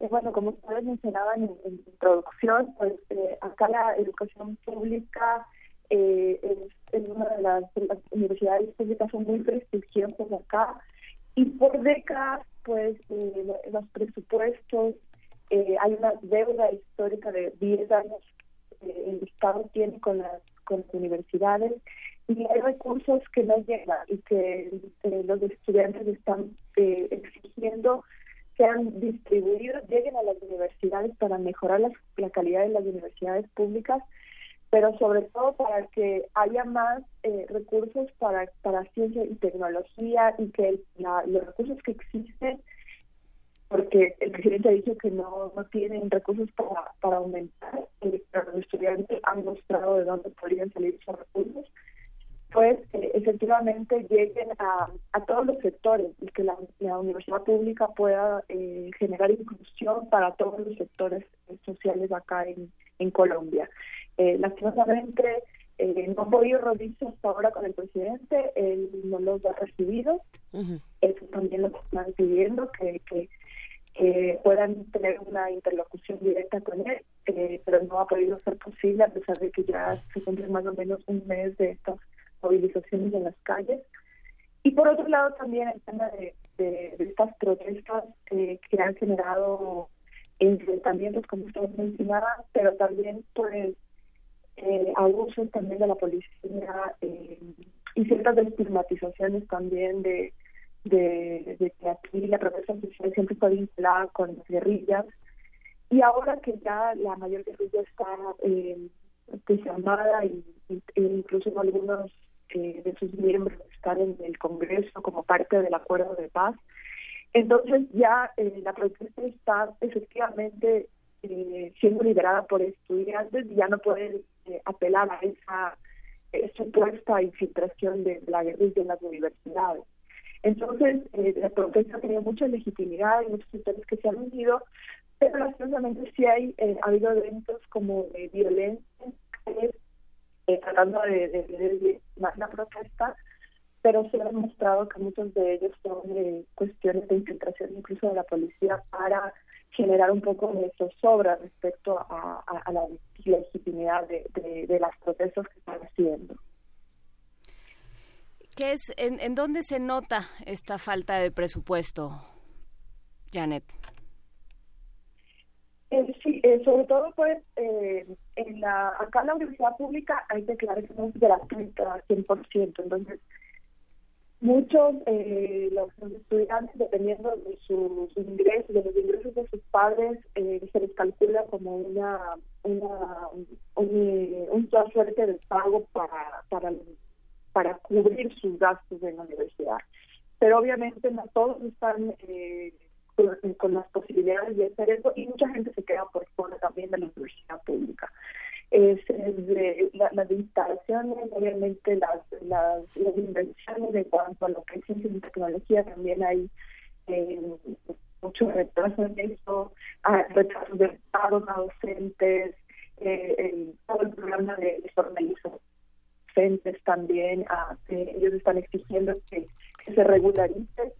Eh, y eso por eso por eso también eh, desde hace mucho tiempo y lo que ellos están exigiendo es que se formalice un plan de pagos para que finalmente esta deuda pueda ser sanada y puedan eh, tener esos recursos de las universidades, que, que realmente hay un plan serio para, para financiar y se pueda incluso destinar recursos para generar programas de becas y programas que se están eh, programas que permitan eh, ampliar el acceso eh, de otros sectores, de los sectores menos favorecidos también a las universidades. el, movimiento estudiantil de 2011 le dio la vuelta al mundo. ¿Cuáles, ¿Cuáles serán las distancias en relación a esos movimientos. Digamos, el, movimiento estudiantil en Colombia tiene una tradición histórica en el siglo en, el siglo XX y en este siglo en, en, Latinoamérica. ¿Cuáles serán los usos políticos? ¿Cuáles serán las consecuencias políticas de estos movimientos que no, no, son, no solo son universitarios, sino tienen un gran alcance social? Bueno, primero acá, obviamente, la primera exigencia tenía que ver con la universidad pública, ¿no? Volver a las calles para que también eh, el, nuevo gobierno, que como ustedes saben, está en el poder desde el 7 de agosto, apenas está tres meses, días más o menos, eh, tenga eh, claro que hay un, eh, una efervescencia también en las calles, que la gente acá va a exigir también sus derechos. Eh, ellos, los estudiantes, ahora empezaron por el tema de, los recursos públicos para las universidades, pero se han ido sumando otros sectores, como para mañana está prevista una, una gran movilización también, a la que se van a, sumar sectores obreros en todo el país, también de movimientos sociales, y eh, obviamente ahora eh, ellos quieren ampliar esta, esta, estas exigencias al gobierno porque eh, hay unos planes de aprobar una nueva reforma tributaria que sería perjudicial para la clase media y la clase la clase pobre acá en Colombia. Entonces, ellos también están posicionando un discurso de exigencia de, cómo va a ser esa reforma, a quién va a estar eh, dedicada, mientras se reducen impuestos para los más ricos, se aumentan para la clase media. Entonces, este movimiento se está ampliando a otras exigencias ya de carácter eh, presupuestal, se está aprobando el presupuesto también para el próximo año. Entonces, eh, pues la idea es configurar un movimiento social donde el gobierno también sepa que, que eh, hay en las calles una población que va a estar atenta a lo que están haciendo. En este gobierno, incluso el ministro de Defensa en sus primeras declaraciones, antes de posicionarse incluso, eh, se mostraba eh, partidarios de regular la protesta social, de tratar de controlar. Y eso efectivamente causó como mucho malestar, eh, porque una forma también de, de, controlar un movimiento que no puede ser controlado, que la, en las calles la población tiene el derecho de, exigir, debe tener las garantías del Estado para hacerlo. Y entonces, pues eso es lo que quieren mostrar, que, que, es necesario estar en las calles exigiendo no solamente un nicho que es el, tema de la educación, sino eh, mejoras también en las condiciones de vida y en, los presupuestos que se destinen a los sectores sociales, pero también que la protesta deje de ser eh, deslegitimada desde el propio Estado y pues eso también están exigiendo garantías a esa protesta, la movilización y a la organización social, porque como ustedes eh, comprenderán acá, hay mucha, últimamente ha habido líderes sociales que han sido asesinados eh, en circunstancias que no se han aclarado, entonces eh, eh, el movimiento social también ha tenido esas, esas pérdidas de vida que no se han aclarado y que es necesario que se den respuesta. ¿Qué, ¿Qué, esperamos que ocurra para las próximas semanas y para seguir atentos, Janet, ya para despedir esta conversación? Eh, bueno, mañana, como les decía, está prevista una, una gran movilización, entonces lo que se espera eh, es, mucha cantidad de gente en las calles. Eh, también estaremos igual atentos a la reacción de la, del uso de la fuerza por parte de los grupos acá de, de, de anti, antimotines, porque en la última protesta que hubo hubo algunos abusos, denuncias de abusos, también hubo vandalismo por parte de alguna gente que estuvo infiltrada en, la en las movilizaciones. Entonces, el tema de, violencia y en la protesta va a ser eh, seguido muy de cerca también. y eh, pues las exigencias de pues ellos siguen esperando que el presidente eh, se dé un tiempo para, para reunirse con ellos, ¿no? Porque son, él, él ha mantenido reuniones incluso y ha criticado mucho en Colombia por, por tener tiempo para reunirse con cantantes de reggaetón recibirlos en la casa de, presidencial, pero no ha tenido tiempo para recibir a los estudiantes y a los líderes de esa protesta. Entonces, esto también ellos están esperando y, esperando también que en el presupuesto se cumplan en sus exigencias y puedan presionar para que el próximo año haya un aumento también de, las inversiones en educación. Pues te agradecemos muchísimo. En este momento despedimos la conversación con Janet Valdivieso, periodista ecuatoriana que trabajó en Quito para la agencia Associated Press y diversos medios haciendo coberturas especiales. Ha vivido en distintas partes de Latinoamérica. Ahora radica en Bogotá, donde es periodista freelance. Janet, es un verdadero placer. Muchas gracias. A ustedes, muchas gracias. Buen día. Y bueno, seguimos atentos. ¿Qué opinan los que están del otro lado haciendo comunidad con nosotros? Vamos a escuchar un poco de música y regresamos por acá, querido Miguel Ángel. Vamos a escuchar de la Amparanoia Somos Viento.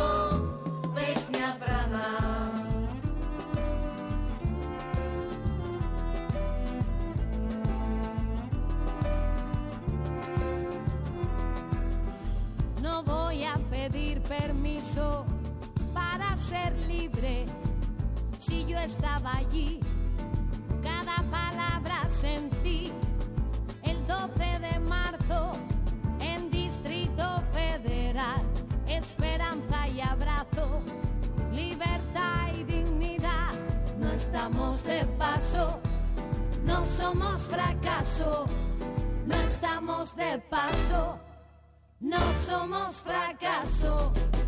Solo he venido a darte mi abrazo, ya mismo me voy. Solo he venido a darte mi abrazo, yo ya mismo me voy.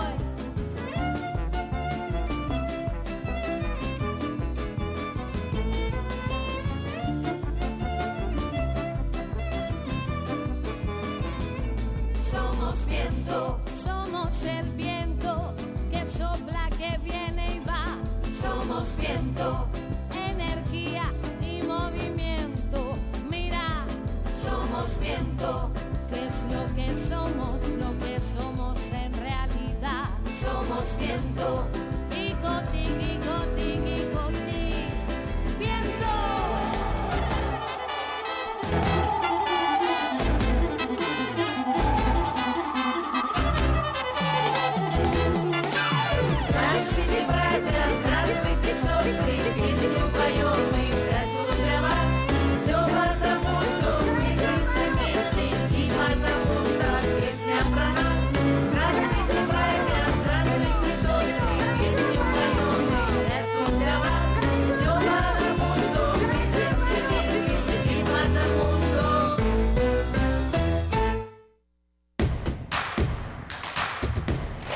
escucharte. Llámanos al 55 36 43 39 y al 55 36 89 89. Primer movimiento. Hacemos comunidad. Son las 8 de la mañana con 45 minutos, muchos comentarios en redes sociales. Estábamos hablando, por supuesto, de Colombia, estuvimos hablando también de lo que ocurre en nuestro país, de lo que ocurre en Guerrero. Y otra de las notas que ha estado, por supuesto, dando vueltas eh, desde el día de ayer es el, inicio de este, este juicio al Chapo Guzmán, de las fuertes declaraciones, de las, de las contradictorias, eh, de las, como llamaría Felipe Calderón, temerarias acusaciones, eh, donde, bueno, a ver, el lo que el, el resumen del resumen es que el abogado del Chapo Guzmán dice eh, que se pagó por parte del cártel de Sinaloa cantidades millonarias tanto como soborno para la administración de Enrique Peña Nieto como para la de Felipe Calderón, una del PRI, otra del PAN.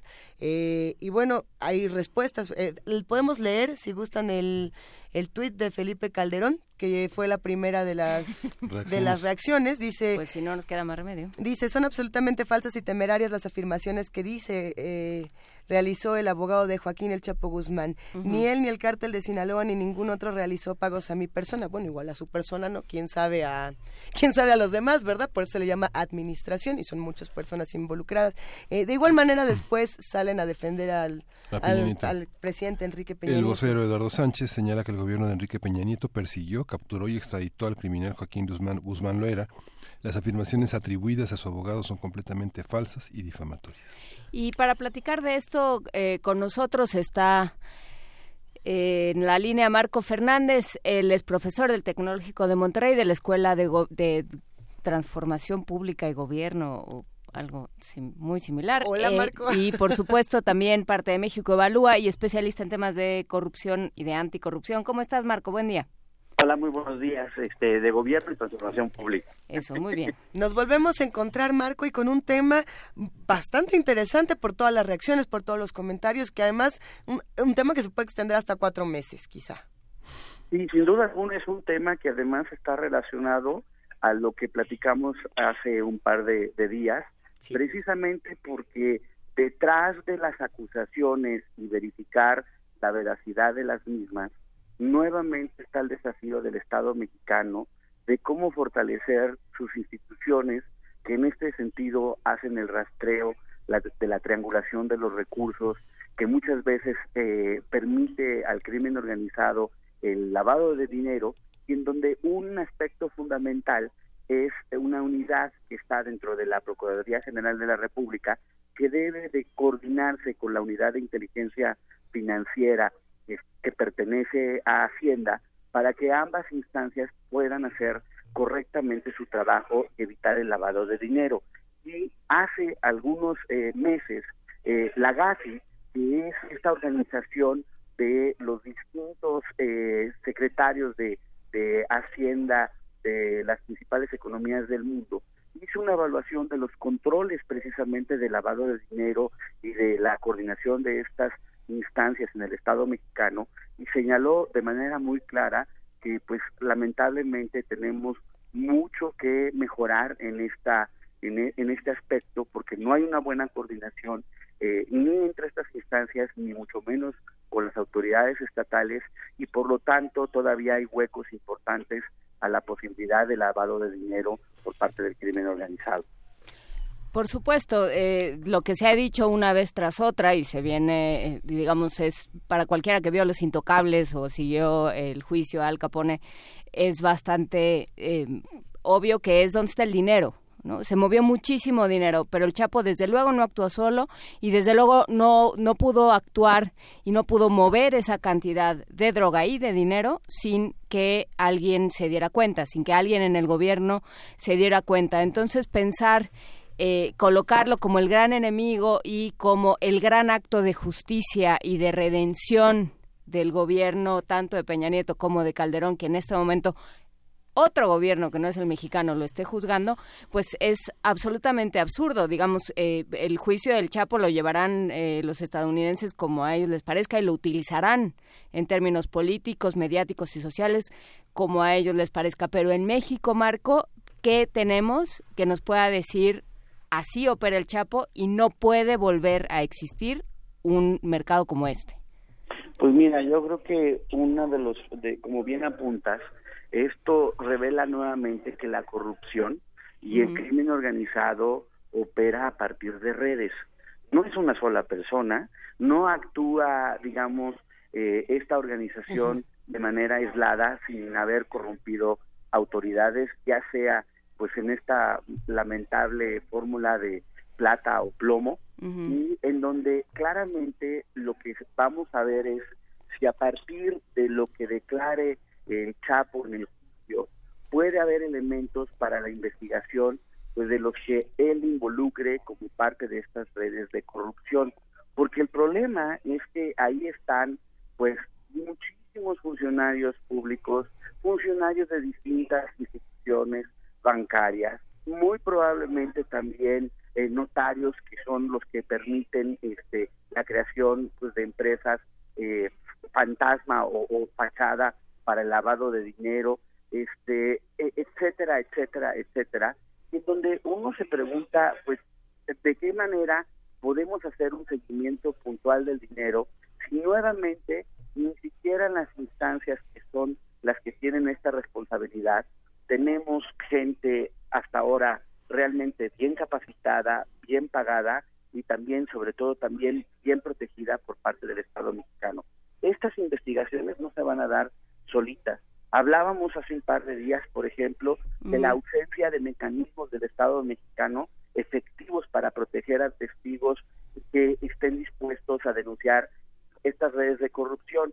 Si a eso le agregas que además vean los antecedentes en esta administración, por ejemplo, de quiénes fueron los titulares de la unidad de, eh, eh, de inteligencia financiera, personajes del grupo Atlacomulco que no tenían ningún tipo de experiencia sobre este eh, sobre esta materia, pero que realmente más parecía estar preocupados por un uso político de esa inteligencia financiera que realmente la persecución del crimen organizado. Entonces, vamos a ver si eh, nuevamente eh, encontramos cómo allá en Estados Unidos es donde se procesa esta información, no es en, México, y si de una vez por todas puede al menos la información que se dé en Estados Unidos derivar en investigaciones eh, que lleve a, cabo las próximas autoridades del, próximo gobierno y el futuro fiscal general que se estará nombrando en las siguientes semanas.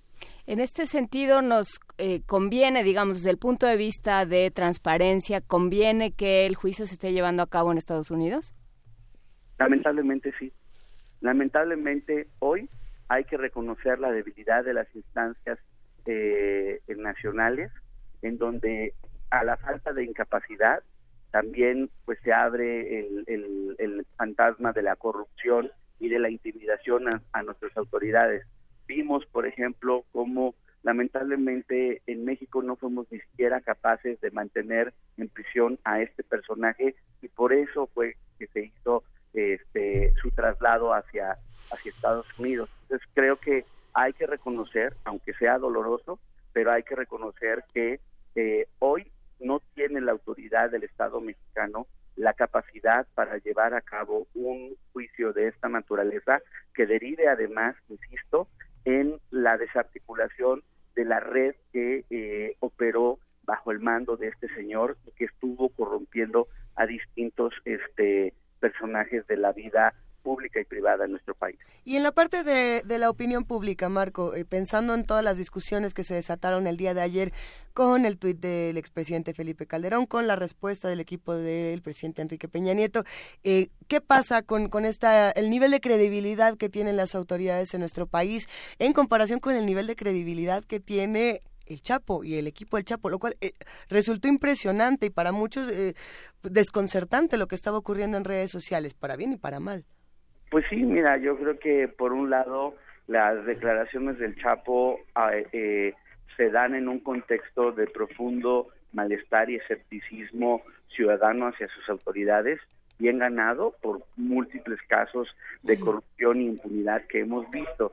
Pero digo, probablemente aunque no sea popular, es cierto, o sea, eh, carga de la de la prueba en este sentido está de quien acusa y vamos a ver dónde después de esta eh, primera declaración por parte del Chapo a través de su, de su abogado, dónde están las evidencias que pudieran sustentar sus acusaciones de los supuestos pagos indebidos que dieron a los expresidentes de acuerdo a, estas autoridades o si este aparte a, partir del juicio empecemos a observar pruebas este que se den de pues, de los pagos indebidos que se hayan dado a distintas autoridades de las fuerzas este policíacas o gubernamentales en los distintos niveles de gobierno. Vamos a ver de qué manera sale a la luz las eh, pruebas que sugieran la existencia de esta red de corrupción que operó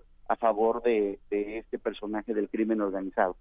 Y por supuesto lo que estaríamos esperando, eh, lo previsible, me parece a mí, eh, salvo, salvo tu opinión mucho más docta y experimentada, Marco, sería, o sea, lo, lo que, lo que esperaríamos sería que eh, Olga Sánchez Cordero, que va a encabezar la oficina del, del Ministerio del Interior y de la Secretaría de Gobernación, en nuestros términos, eh, que estuviera llamando a Estados Unidos y diciendo pásenme toda la información, porque pues para que no se vayan estos en balde, ¿no? Para que no, eh, para que todas estas acusaciones de dónde están saliendo.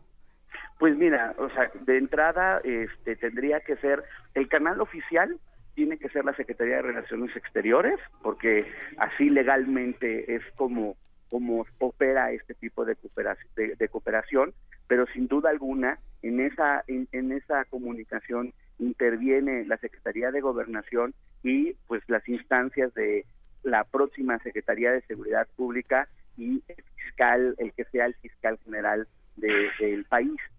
Todas estas instancias del Estado mexicano, junto con la Secretaría de Hacienda, a través de la, de la unidad que va a encabezar eh, el doctor Santiago Nieto, la unidad de inteligencia financiera, tienen que, eh, sin duda alguna, lograr consolidar la cooperación de información con sus contrapartes en el gobierno norteamericano para llegarse los elementos que vayan saliendo en el juicio y iniciar las investigaciones que sustenten las acusaciones de este personaje. Porque lo que lo peor que puede ocurrir es eh, que nuevamente salga a la luz un montón de podridumbre y la impunidad eh, prevalezca. ¿Por qué? Porque ya nos ocurrió hace unos años cuando, por ejemplo, en Estados Unidos fue donde se hizo la sanción al banco HSBC por precisamente eh, haber haberse prestado al lavado de dinero del crimen organizado, en donde prácticamente las eh, los procesos legales y administrativos en México fueron inexistentes. Las acusaciones y todo el proceso eh, legal se llevó en Estados Unidos y pues eh, lamentablemente en México pues brillamos por la ausencia. Ojalá en este caso no se repita esa esa mal mal actuar de las autoridades que el arribo de un nuevo gobierno que ha eh, dicho que la corrupción y el Estado de Derecho son banderas clave de su estrategia gubernamental se cumplan los hechos precisamente a través de la coordinación de estas autoridades que mencionamos con sus contrapartes en Estados Unidos y las investigaciones respectivas. Pues bueno, esperamos que más allá de pelear por si viene Trump o no a la toma de posesión, empecemos a, ver justamente estas estas coordinaciones. Si viene Trump o no, da lo mismo, pero que manden, no da lo mismo, pero en fin, podría ser secundario frente a eh, la posibilidad de tener realmente acceso a esta información y darle curso de manera que en algún punto se pueda parar la impunidad, Marco. Sin duda alguna, creo que ya es tiempo de dejar atrás, digamos, los, los debates no tan sustantivos y mejor poner nuestra energía de presión social a lo que importa. Y lo que importa, insisto, no me voy a cansar de, decirlo en cada oportunidad que podamos eh, conversar, es de una vez por todas necesitamos profesionalizar y fortalecer con independencia y una buena selección del personal a estas instancias que son las que hacen las investigaciones del Estado mexicano. Si no les pagamos bien, si no los seleccionamos y capacitamos adecuadamente y los protegemos ante pues las evidentes presiones y este y intimidaciones del crimen organizado esta recurrente impunidad la vamos a estar observando con frustración cambie el gobierno o no si hay una tarea fundamental del próximo gobierno es tomarse muy en serio el fortalecimiento de estas instancias como la Fiscalía, la Unidad de Inteligencia Financiera y este, las capacidades de investigación que también tiene que tener la, la próxima Secretaría de Seguridad Pública para que realmente empecemos a ver que la impunidad se reduce. No nos hagamos ilusiones, va a tomar tiempo, no se va a eliminar por completo, pero de una vez por todas sí tenemos que mandar la señal que el que la hace la paga en este país. Muchísimas gracias, Marco Fernández. Te mandamos un gran abrazo y te agradecemos por todas tus reflexiones esta mañana. Muchas gracias, como siempre. Muy buen día. Y bueno, pues nosotros nos vamos a una pausa en esta segunda hora de primer movimiento. Quédense con nosotros porque tenemos todavía mucho más. Encuentra la música de primer movimiento día a día en el Spotify de Radio UNAM y agréganos a tus favoritos.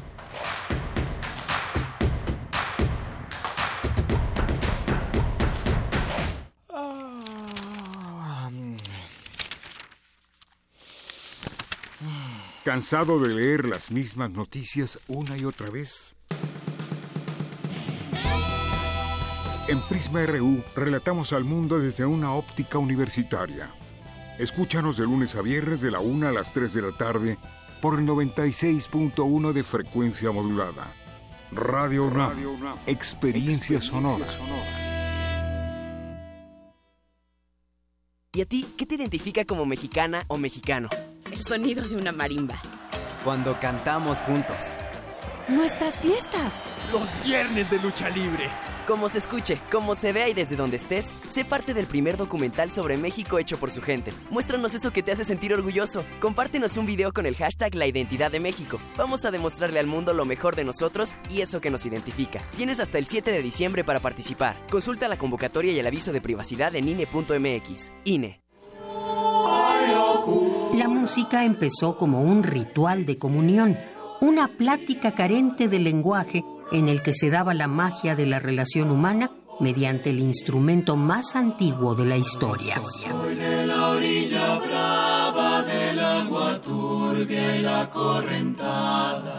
Radio UNAM y la Facultad de Música te invitan a disfrutar de las posibilidades musicales de la voz humana en el concierto del ensamble vocal Caija.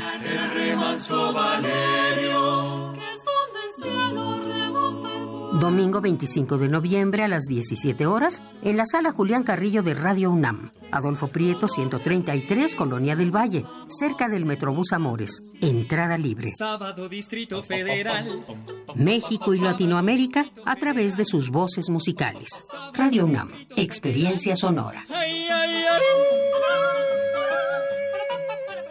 Hola, soy Encia Verduki y estoy en descargacultura.unam. Disfruta. Un fragmento de Oscura Monótona Sangre, novela de Sergio Holguín que ganó el premio Tusquets Editores. Una chica estaba parada entre dos casas que parecían moverse con el viento. Tenía el aspecto de ser una adolescente como Diana. Vamos a algún lado, le dijo, poniendo una voz que intentaba ser sensual, pero que, dicho por una chica de su edad, sonaba la imitación de un parlamento de una película. 10 años de llegar a tus oídos. www.descargacultura.unam.mx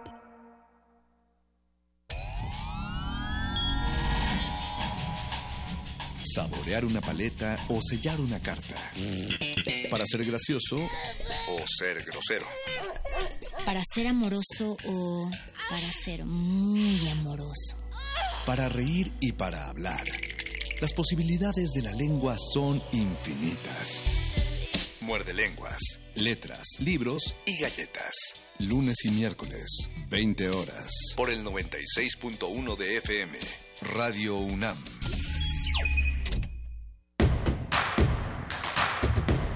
Síguenos en redes sociales. Encuéntranos en Facebook como Primer Movimiento y en Twitter como arroba PMovimiento. Hagamos comunidad.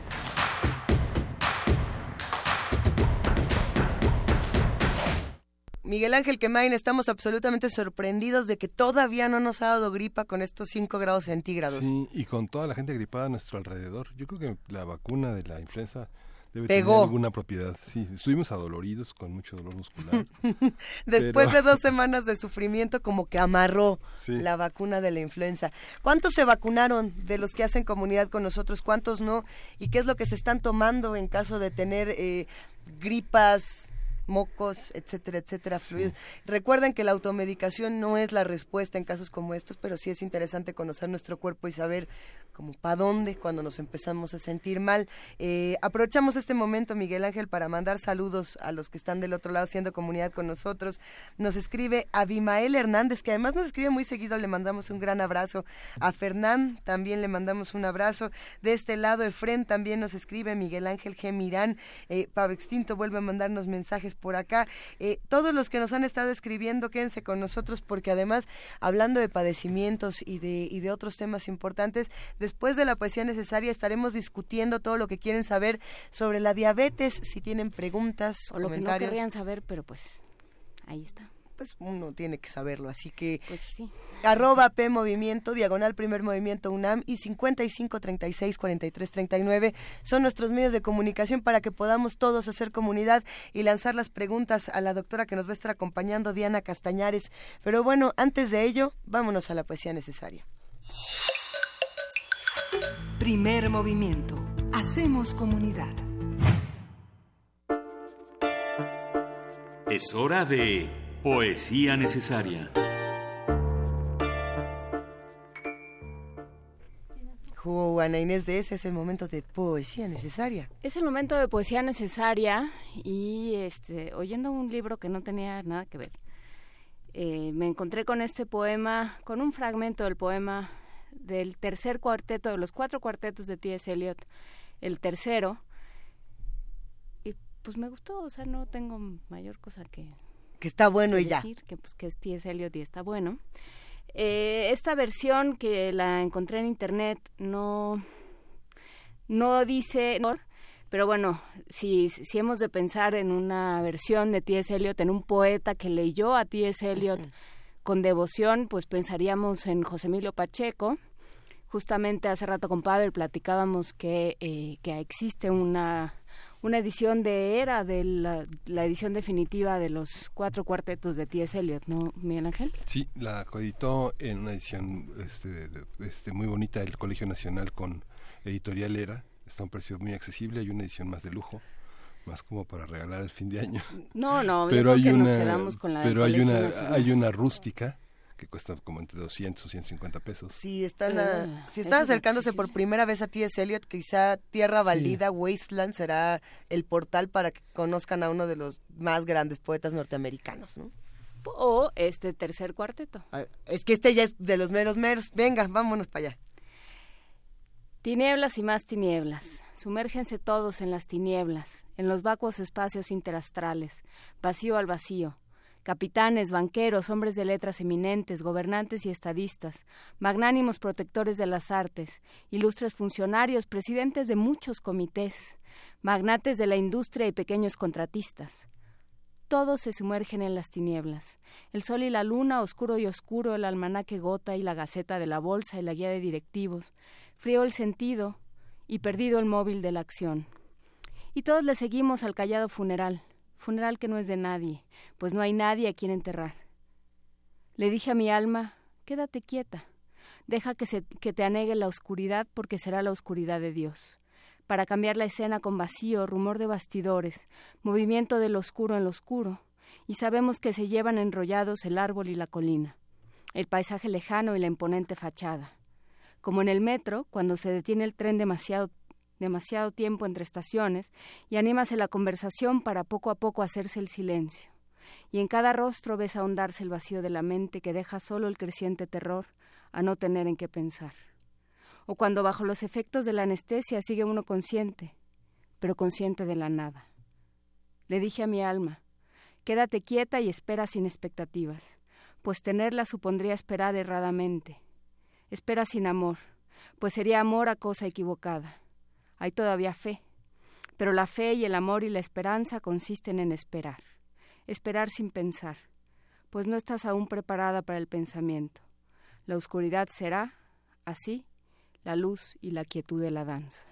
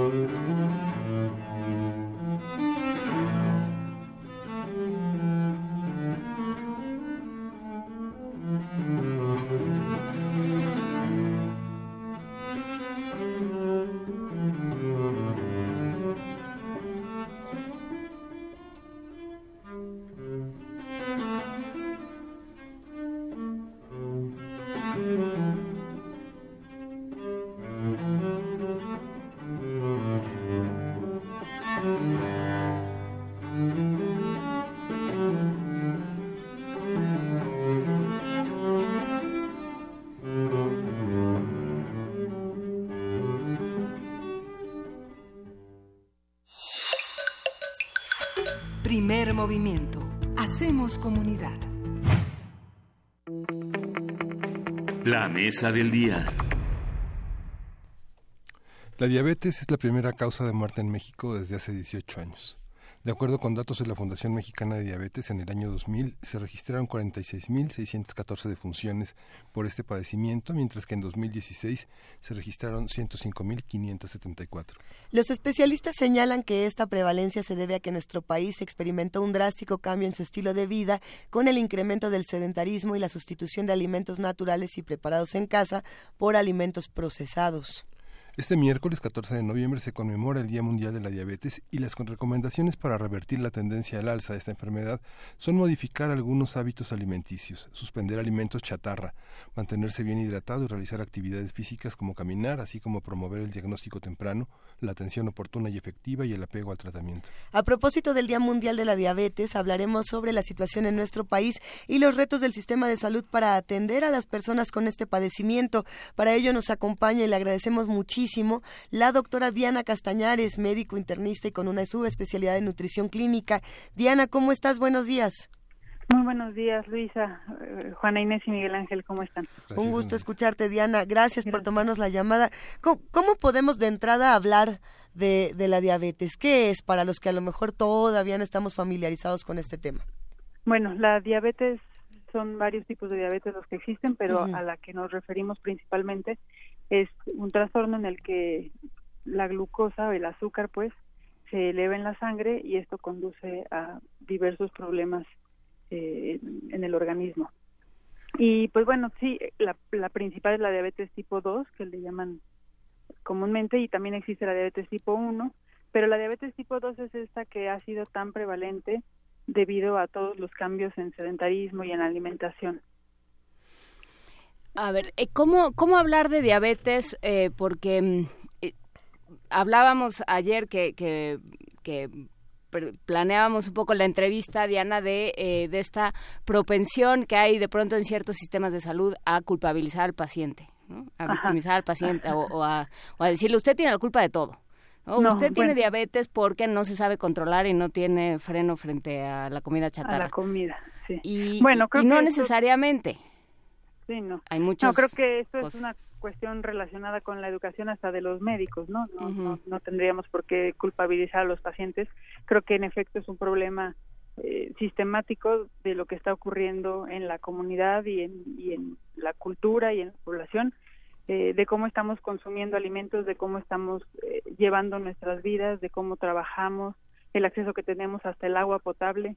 Entonces, todo esto condiciona que tengamos un, excedente en el consumo de calorías, sin que sea eh, culpa del paciente, sino culpa del sistema. Entonces, pues bueno, desde permitir los refrescos en, los, en las escuelas y que desde muy temprana edad se permite el consumo de comida chatarra o que se facilite porque es de un precio accesible y, y para cualquier persona, pues todo esto va facilitando que los pacientes consuman de manera alterada los alimentos durante toda su vida. El gobierno ha permitido que sea un mercado cautivo en las escuelas y los centros educativos y centros comunitarios, ¿no? Digamos es así como no son las empresas, es el gobierno que lo que les pone las, los cajoncitos con golosinas ahí, ¿no? Exactamente, sí, se ha facilitado durante muchísimos años, ¿no? O sea, cualquiera sabe que es más barato comprar Coca-Cola que perdónenme, pero, pero que leche maternizada, por ejemplo. Entonces, desde temprana edad se le puede dar a un bebecito en el biberón eh, un refresco y esto va garantizando su deterioro. Eh, ¿Y cómo, cómo se va dando este deterioro? ¿Qué es lo que sucede a nivel fisiológico con el, el consumo de, pues, de azúcares? Bueno, eh, es muy complejo, pero bueno, finalmente se van la obesidad es causada por el exceso eh, en el consumo calórico y la falta de ejercicio, entonces pues bueno, vamos acumulando grasa corporal. Y la grasa corporal es, es un órgano en sí que también tiene funciones y que nos ayuda a que generemos lo que llamamos resistencia a la insulina. Y eh, de esta manera, aunque el, aunque el páncreas esté secretando insulina, necesita cada vez secretar más y más insulina para poder eh, disminuir los niveles de glucosa en la sangre. ¿Qué hace esta insulina? ¿Diluye la glucosa? La, insulina lo que hace es que el, la, el azúcar entre en las células y no se quede en, en la sangre. que se metabolice. Que se Exacto, que se metabolice. Entonces, eh, pero, pero además de esto tiene otros efectos sistémicos, es decir, la insulina no nada más hace que se metan eh, el, azúcar en las células, sino que además hace que crezcan células, crezcan las células adiposas eh, y se generen otras muchas sustancias que van generando eh, todo el riesgo que llamamos cardiovascular también. ¿Qué sabemos de los pacientes con, con diabetes en nuestro país? ¿Quiénes son? Eh, ¿qué, servicios de salud eh, son los que los que buscan? ¿Dónde se atienden? Pues se calcula que hay aproximadamente unos 10 millones de habitantes actualmente en México que viven con diabetes y se sabe también que más o menos solo una cuarta parte de ellos están realmente en control metabólico. Eh, la mayoría de estos pacientes pues están en, eh, tanto en sin ningún tipo de atención eh, socializada pues bueno tienen algunos tienen seguro social otros muchos están en, en el ISTE y otros pues población general que no tiene acceso a a, seguridad social pues y, y qué pasa con estos pacientes o sea una vez cómo ¿qué, ¿sabemos el porcentaje de, de personas con diabetes que se llegan a detectar? ¿O pues solo conocemos los que se detectan? Pues este cálculo de los, de los 10 a 11 millones de adultos es el que se conoce y, pues es, eh, aparentemente estos 7 millones más o menos están como eh, más o menos dentro de un sistema de salud. Pero no sabemos la cifra negra, por ponerlo así. Eh, no, y yo en particular yo no, no la sé. Es, es, interesante pensar que tenemos ciertos tipos de pacientes. Por aquí nos están preguntando qué pasa, cuál es la diferencia entre los adultos y los niños cuando hablamos de, servicios de salud. Eh, ¿Quién requiere la atención más urgente? Porque, bueno, en este caso pareciera que todos. Pero cuéntanos un poco más, como de, de estos pacientes, ¿cuáles son los que más visitan, digamos? Eh, bueno, Saben que desde hace aproximadamente dos años se declaró que era una emergencia epidemiológica la diabetes en México, ¿no? Sí, sí, Esto fue justamente para que todos los médicos y todos los sistemas de salud prendieran las antenas y empezaran a detectar y a, atender de manera eficiente a los pacientes. Cada cada eh, cada institución tiene sus protocolos de manejo, ¿no? de, del manejo inicial o sea, el médico general de hecho está preparado y capacitado para poder atender diabetes justo porque es un trastorno tan prevalente, ¿no? O sea, no podemos esperar que se llegue al endocrinólogo o al diabetólogo para que atienda la diabetes. Entonces, bueno, es, es una educación que a nivel básico y desde los centros de salud se tiene que empezar a atender. Son más mujeres, perdón, perdón, perdón. de esta manera se puede garantizar pues el que tengamos una detección temprana eh, y, también desde los niños, por ejemplo, pues se calcula que el 20% de los niños que, que, llegan a tener obesidad van a desarrollar diabetes. Entonces también por esto vamos detectando a los niños en el, en el manejo de los niños sanos, eh, pues ir revisando peso y talla para detectar en el momento en el que estén desarrollando sobrepeso.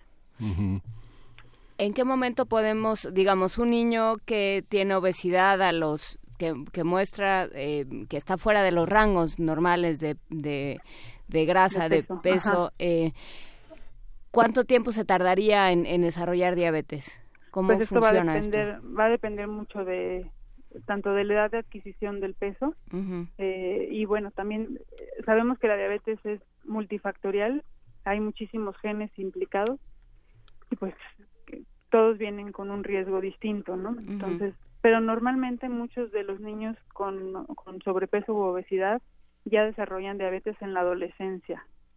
Entonces, antes de llegar a, a la edad adulta ya tienen manifestaciones. Las estadísticas varían de la Federación de Diabetes hasta la OCDE, varían, muchísimo. La OCDE señala que es el 15% y que México tiene el justamente el... ¿15% de qué? 15% de la población tiene diabetes para la OCDE, ah, y, señalan que el 33% de la población es, es, eh, tiene obesidad, mientras que justamente esta, esta alza eh, no es así con la población infantil, que ocupamos uno de los últimos lugares en diabetes infantil, pero que a los 15 años con el tema de la obesidad va este, a tener una prevalencia muy intensa en la, en la población. ¿Esta diferencia de estadísticas impide eh, o modifica la atención a través de los programas sustantivos del IMSS, de lista de la medicina pública para la atención de la diabetes? Eh, pues ¿Presupuestalmente estamos a la altura de, para enfrentar el problema? No, pues creo que eso siempre ha sido el problema en México con, las grandes epidemias. Eh, no, no estamos a la altura para poder garantizar la atención a todos los pacientes y sobre todo de las complicaciones. Eh, recordemos que las complicaciones son cardiovasculares, eh, pacientes que tienen eh, infartos con más frecuencia, embolias, enfermedad renal, por ejemplo, o sea, los niveles de pacientes con enfermedad renal que requieren diálisis, por ejemplo, están completamente sobrepasados para todos los sistemas de salud. Entonces, pues no, no tenemos la capacidad económica para estarlo eh, sobrellevando y por eso es que se quiere detectar temprano para que no se llegue a las complicaciones que son las que son muy caras. Bien, pensando que eh, hacemos todos una, una, suerte de examen radiofónico para detectar de manera temprana distintos síntomas, ¿qué tendríamos que estar atendiendo? No solamente los niños, las niñas, eh, adultos que a lo mejor de pronto nos damos cuenta de que nuestros hábitos no son los mejores, de que no estamos haciendo ejercicio, etcétera, etcétera, etcétera. ¿Qué que se junta mucha hormiga alrededor de tu pipí. Exactamente. Por ejemplo. Por ejemplo. Sí. Pues sí, se supone que se llama diabetes justamente porque tenían este, eh, una generación de orina exagerada porque porque se saca mucha de la del azúcar por, por la orina eh, pero una de las manifestaciones es la obesidad central es decir que empezamos a desarrollar un abdomen eh, grande también tenemos un signo que se llama cantosis nigricans, que es eh, oscurecimiento de los pliegues que puede ocurrir en el cuello, en las axilas eh, y en otros pliegues del, cuerpo. probablemente esto lo hayan visto en algunas personas y eso también es un signo de resistencia a la insulina. Eh, en efecto, también hay muchos pacientes que suelen tener mucha hambre y que hacen pipí con mucha frecuencia. también tienen alterados los patrones de la alimentación, es decir, a lo mejor comen y a las dos, tres horas ya otra vez tiene hambre. hambre. Eh, estos son signos pues que nos pueden ayudar a pensar que alguien puede tener diabetes. Prevalencia entre mujeres eh, este, es, es, mayor si uno ve las estadísticas y que uno ve la obesidad y la actividad física. Y si uno se pone más radical, uno pensaría que la falta de acceso a medios económicos más es, mayor solvencia impide tener actividades físicas o tener dietas más, eh, más balanceadas. Eh, ¿Esto es cierto en la, en la experiencia clínica? ¿Qué pasa con las mujeres y la diabetes? Pues bueno, sí, siempre con las mujeres hay una cierta limitación en el acceso a servicios eh, y pues están desprotegidas en muchos sentidos. Sin embargo, bueno, ya llegada la atención médica, normalmente también las pacientes mujeres suelen tener mayor apego a los manejos. Entonces, eh, también sus complicaciones pueden ser menores, a diferencia de los hombres que a veces son un poco más descuidados. En, esto del, del, apego a los cuidados, nos escribe Mayra Elizondo algo muy curioso. Nos cuenta la historia que seguramente nos sonará familiar de algún familiar o de algún conocido, de eh, alguien que tiene diabetes y come lo que quiere y luego se controla, entre comillas, con insulina, ¿no? Que va midiendo, ah, pues una rebanada de pastel, este, dos dos whiskies y no sé qué, y entonces lo que necesito, y tres tacos de carnitas, y entonces lo que necesito son tantos miligramos y me los inyecto y ya estuvo. ¿Qué pasa con esto? Sí, pues no, es un manejo muy... ¿Salvaje? Muy salvaje y, poco informado. Eh, lo ideal es no tener que utilizar insulina, pues, sobre todo si tiene eh, diabetes tipo 2, ¿no? Eh, no quiere decir que la insulina esté mal, está bien, hay que utilizarla, pero idealmente con una buena dieta y con, y con el manejo de medicamentos eh, que son para disminuir justamente la resistencia a la insulina, nos pueden hacer que no tengamos que utilizar insulina. Es posible, porque bueno, yo conocí un caso, eran dos hermanos, eh, no, tres hermanos, dos desarrollaron diabetes eh, muy fuerte, se tenían que inyectar diariamente, etcétera. ¿Pero eran niños? No, no, ya adultos mayores y una una de ellas decidió que ella no que también tenía diabetes pero que ella no se iba a inyectar y que ella no se iba a poner insulina. Y entonces lo que hacía era mantener un, un índice glicémico muy bajo digamos siempre comer pues muy pocos carbohidratos. Pues eh, sí, arrocito hervido y pollito cocido y, este, digamos, no era, no era lo más emocionante, pero por lo menos no, no se tiene que inyectar. Ciertamente la dieta es el pilar del manejo, ¿no? Eh, una dieta saludable puede ayudar a disminuir los niveles de glucosa de manera sustancial y con esto no necesitar tantos medicamentos. Eh, la educación que se necesita para poder tener una dieta así, pues es, este, persistente, porque porque es muy muy complicado eh, desde detectar que los carbohidratos están no nada más en en el pan y las tortillas y los refrescos, sino también, por ejemplo, en las frutas, este, y tampoco pueden excederse en el consumo de ellas, ¿no? Mm, que es algo muy frecuente en México, ¿no? Digo, hay, hay muchísimos libros sobre este viva mejor con jugos y viva mejor con frutas. Exactamente, sí, tenemos pacientes históricamente que, por ejemplo, entraron a dietas de jugos porque les dijeron que con eso iban a mejorar la diabetes y llegan a los hospitales con 600 de glucosa. ¿Cuánto es lo, normal? Porque los médicos siempre dicen, tiene 600, y entonces los que sí saben de lo que ah. están hablando, los cuatro médicos de la mesa dicen, menos, y nadie entiende nada. Lo normal es menos de 90, menos de 100, ¿no? Menos de 100.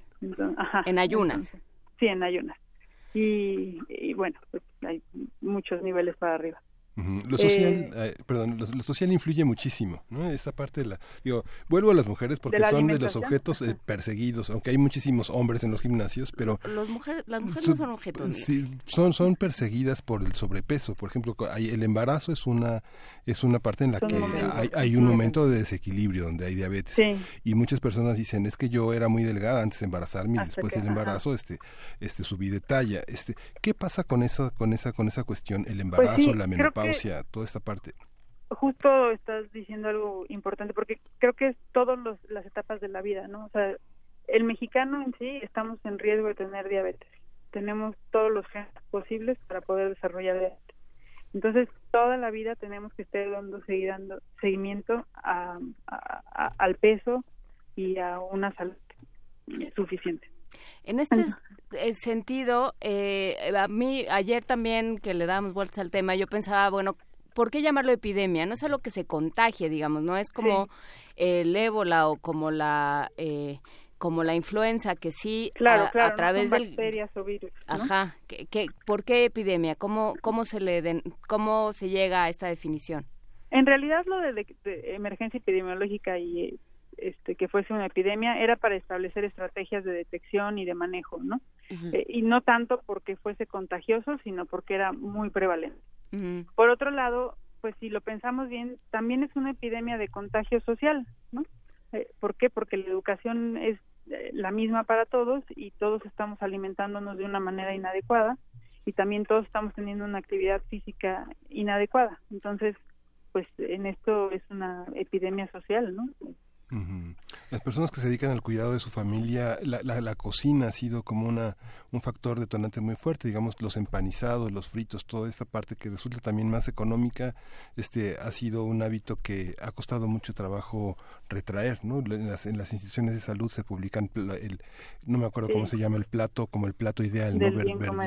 el verduras y toda esta cosa nutrimental. Esto ha tenido una evolución, digamos, este, la sopa de pasta que se fríe en aceite y que después el este, se hacen sopas como sopas rojas de jitomate con pasta. ¿Todos esos hábitos han cambiado? sí, claro que sí, hemos sido bastante eficientes en, en, en, sugerir que hay que disminuir la grasa y es algo que las muchas personas ya tienen muy claro. No que lo hagan, pero sí lo tienen claro. Eh, pero por otro lado está lo de los carbohidratos. Yo creo que eso también es algo grave porque no acabamos de entender que los refrescos no son agua, eh, la leche no es agua, eh, todas las aguas frescas, ¿no? El, agua, aunque sea de limón con chía, pero tiene azúcar, pues tampoco es agua natural, ¿no? Entonces toda esta manera de hidratarse con un exceso de carbohidratos también conlleva a un consumo excesivo de calorías. Y lo de la grasa sí ha, ha permeado a través de los años en que hay que disminuirla, pero los carbohidratos siguen siendo un factor muy importante, ¿no? También están las tortillas, este, se siguen utilizando como una herramienta de alimentación, entonces, pues las personas consumen medio kilo o un kilo de tortillas. Eh, el pan, ¿no? También ya es mucho más abundante. Y, qué pan, además, porque eh, ni siquiera es un pan, un bolillo de, panadería, ¿no? Pensar en un pan de caja lleno de azúcar. Exactamente, todos los panes de caja, todos los panes de caja tienen azúcar, salvo dos o tres marcas que están siempre escondidas en los estantes. Sí, aunque sean aglutinantes o de multigranos, tienen aglutinantes que son azúcares. Que son azúcares, exactamente. Sí, están todos adicionados con azúcar. Entonces, algunos hasta miel tienen y, la gente pues lo busca porque... Pues dice pues, que es integral. Sí, exacto, es integral, pero con miel. Bueno, pues no se puede todo. ¿Se puede todo, Diana Castañares? No dicen que no tiene colesterol, ¿no? Porque no tendría por qué tener colesterol el pan y entonces la gente va y lo compra porque dice que no tiene colesterol. Sí, es como cuando dicen que el jugo de toronja no tiene gluten, pues sí, exacto, exacto. Diana, hay algunos mitos que, que la sociedad se ha encargado de construir a lo largo de los años. Eh, hemos tocado algunos en este programa, en esta conversación. Hay un par más que llaman muchísimo la atención. Uno de ellos es que la diabetes se cura, eh, que si seguimos el tratamiento durante años y años y años eventualmente nos vamos a curar. El otro mito, que también es muy interesante, es eh, el que te puede dar diabetes si haces un coraje te da un, susto, o una gran impresión, que los cambios metabólicos están directamente relacionados con esta parte de, nuestras reacciones. Eh, ¿Qué opinas de estos dos mitos que, bueno, Han, circulado y por supuesto ya aparecieron aquí en los mensajitos? Eh, sobre el susto, pues lo que todos hemos visto eh, como médicos es que en efecto a lo mejor después de un susto no es que se desarrolle la diabetes, simplemente se desenmascara por un momento. Entonces, en efecto el estrés puede conducir a que tengas una mayor glucosa y entonces lo notes, pero probablemente alguien que tiene una glucosa elevada por un susto tenía tres años con la glucosa elevada marginalmente. A ver, y ahí ya, ya llegó el momento del consultorio de la doctora Castañares y entonces todo el mundo tiene preguntas. A ver, primero, ¿qué pasa con personas que no son diabéticos y toman metformina? ¿Qué es la metformina? La metformina es un medicamento importantísimo para el manejo de la diabetes, pero se utiliza en resistencia a la insulina, en síndrome metabólico, en ovario poliquístico y en otros varios eh, padecimientos. Muy bien. Sí. Entonces, eh, ¿qué pasa con los que no tienen diabetes y utilizan metformina? Pues la verdad es un medicamento eh, pues importante y que está bien utilizar para eh, varios padecimientos. Entonces, pues habría que ver para qué es la pregunta en específico. Claro. Eh, luego, AJ Espinosa pregunta, ¿es cierto que si tomamos refrescos de dieta, esto ha salido varias ah, veces y no lo hemos, no me acuerdo que lo hayamos abordado, eh, nuestro cuerpo lo trabaja como si fueran bebidas azucaradas y se afectan de cualquier forma los, los niveles de glucosa. Sí, sí, de manera interesante, desde que probamos el sabor dulce, empezamos a generar insulina, aunque no sea un dulce real, sino un dulce artificial. Entonces, esto genera también resistencia a la insulina. Entonces, tampoco es ideal estar consumiendo edulcorantes. Mm, o sea, esa esa cosa que se puso muy de moda en los en los 90, en los 80 para manejo de diabéticos, de ponerle a todos sacarina y decir ya no hay ningún problema, eh, tampoco es cierta. Era mentira. Muy bien. Sí. Entonces. No, además de todo, también ocurre que el, paciente que consume edulcorantes, eh, al, al sí generar cierta cantidad de insulina y otras hormonas, entonces el ratito tiene hambre y entonces compensa consumiendo más calorías y a la larga entonces se ve que la reducción en el consumo calórico no existió. Ok, pregunta, eh, eh, una, una cosa interesante, pregunta Abimael Hernández cómo convencer a una persona con resistencia a la, a la, insulina de que cuide su dieta en lugar de, o sea, cómo, cómo convencer a una persona de cuidarse, que supongo que será algo con lo que te enfrentas todos los días en un consultorio, este momento de, ¿verdad, doctora, que no puede comer este medio kilo de tortillas al, al día? Y Pues bueno, creo que hay que hablar de las consecuencias. Eh, simplemente saber que la resistencia a la insulina puede conducir a diabetes, eh, la obesidad también, bueno, también puede conducir a obesidad, estos también son factores de riesgo, por ejemplo, para desarrollar cáncer, ¿no? también se ha visto que una dieta excedida en azúcar es un riesgo mayor para cáncer. Entonces, para varios tipos. Entonces, por esto también creo que tenemos que ser muy conscientes de que la salud es fundamental día a día y no nada más de lunes a jueves, por ejemplo. Las pastas y el pan se pueden, se pueden, ¿qué, qué tan riesgo, qué medida tiene uno que tener para para estas, para estas, ¿hay, hay algún pan que, que no haga daño? No, pues todos los carbohidratos son similares, eh, sí hay medidas, o hay, se puede comer de todo. La verdad es que nunca hay un alimento prohibido, simplemente hay que conocer la medida y cada paciente, pues por su tamaño, y sus requerimientos por actividad física pues tienen una especificación de las cantidades de carbohidratos que deben estar consumiendo.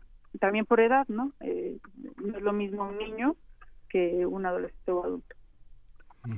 Entonces sí se puede comer, sí se puede comer tortilla, pero bueno, recordemos que también antes un pan eh, de dulce era del tamaño de, no sé, la mitad de uno de ahora.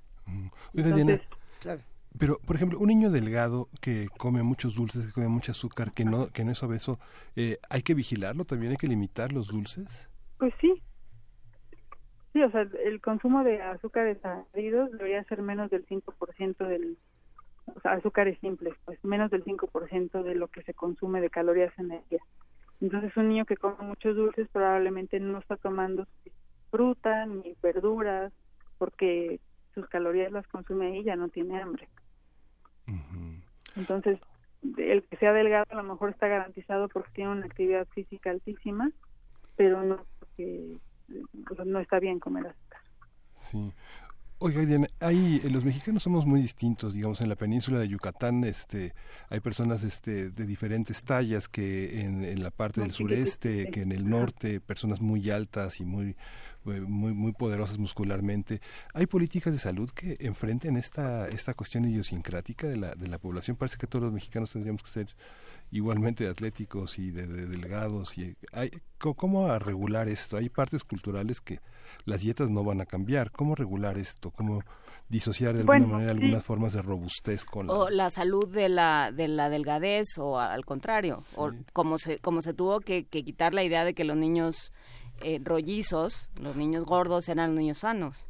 Los flacos también se enferman, básicamente. No, y los gordos también, todos, pues, cada quien. Pues sí, tenemos índices para determinar quién está o no en, sobrepeso y obesidad. Evidentemente los pacientes que son más pequeños tienen números diferentes para determinar si están en obesidad o sobrepeso. Y bueno, y con esto se puede determinar si tienen o no eh, eh, mayor peso corporal. Pregunta Humberto de Ita, dos cosas, ya prometemos ya dejarte ir, Diana Castañeda, te estamos exprimiendo como cuando ya no le queda nada a la pasta de dientes, así más o menos te estamos haciendo. ¿Qué relación hay entre la glucosa y el alza de la creatinina y cómo afecta la diabetes al riñón? Ok. Ah, ¿verdad? Es como de examen profesional. Exactamente, si quiere que lo platicamos. No, eh, eh, la glucosa elevada de manera crónica va dañando las arterias, las venas y también los túbulos renales. Y entonces los riñones se van dañando progresivamente. Entonces, por esto es que no quiere decir que al subir la glucosa suba la creatinina, sino que con el daño crónico del riñón empieza a subir la creatinina. Okay, entonces eh, es algo que ocurre después de muchos años de diabetes y sobre todo si esto es descontrolada. Y también es cierto que hay pacientes que tienen mayor propensión al desarrollo de enfermedad renal. Pues bueno, yo eh, me gustaría que cerráramos diciendo eh, que, que, la diabetes se puede controlar, qué es lo que hay que hacer, que se puede vivir con diabetes bien y, tranquilamente, Diana. Comiendo rico además. ¿no? Eh, yo creo que este otro mito que no, no resolvimos es sobre si se cura la diabetes. Eh, normalmente no consideramos a los pacientes curados, sino controlados.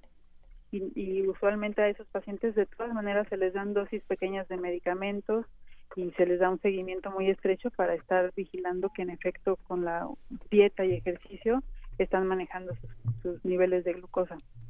Eh, pero así decir que está curada es difícil declararlo. Eh, y bueno, pues sí, creo que eh, sí se puede vivir de una manera feliz y, con diabetes, consumiendo alimentos que, nos agraden y que no tienen que ser espantosos. Bien, pues aquí nos despedimos y te agradecemos muchísimo, Diana Castañares. Hace una conversación llenísima de información, desmitificando muchas cosas y bueno, haciendo la, la, sugerencia de que todos nos atendamos lo más pronto posible de ser necesario. Gracias, Diana, te abrazamos. Hasta luego, hasta luego. Hasta luego. Y nos vamos con música. Vamos a escuchar de Clive Vincent, Chateau Perdu. Venga. château perdu.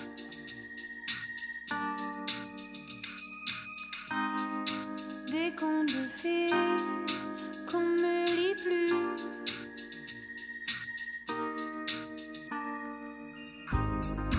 T'as le feu en toi, il me consume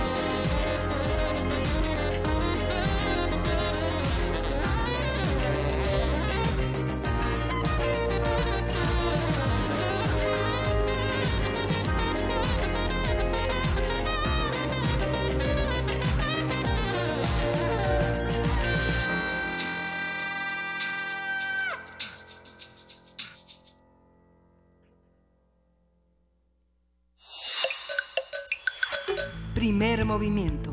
Hacemos comunidad. Estábamos hablando fuera del aire justamente sobre todas estas cosas que se pueden comer, que no se pueden comer, que sí, que no, que todo con moderación, dulces, frutas, etc. Y llegamos a la conclusión de que Miguel Ángel era el Hunter S. Thompson de la despensa, de los dulces de la despensa.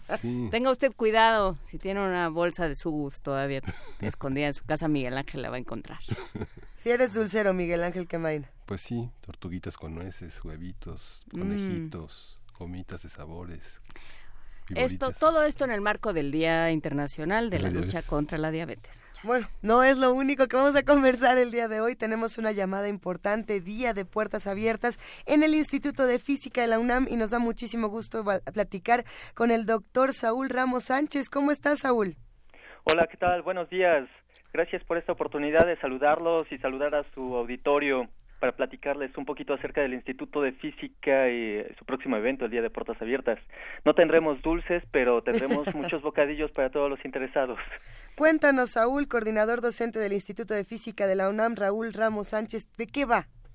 Bueno, básicamente lo que buscamos nosotros aquí en el Día de Puertas Abiertas del Instituto de Física es que todas las personas que tengan dudas acerca de la, de la física y su quehacer cotidiano para tratar de traer a, a, la humanidad progreso, eh, quisiéramos platicarles, acercarles toda esta ciencia que las personas, estudiantes, investigadores desarrollamos aquí. Entonces, nos gustaría eh, comentarles el quehacer de los cuatro laboratorios nacionales que tienen su sede aquí en el instituto, donde recientemente, por cierto, fue noticia nacional, eh, se creó el, eh, se preparó el primer eh, condensado de Bose-Einstein mexicano, materia ultra fría, cero absoluto, fantástico, donde personas, por ejemplo, eh, en el mismo laboratorio trabajan con pinzas ópticas, que fue motivo también del premio Nobel eh, de este año en física.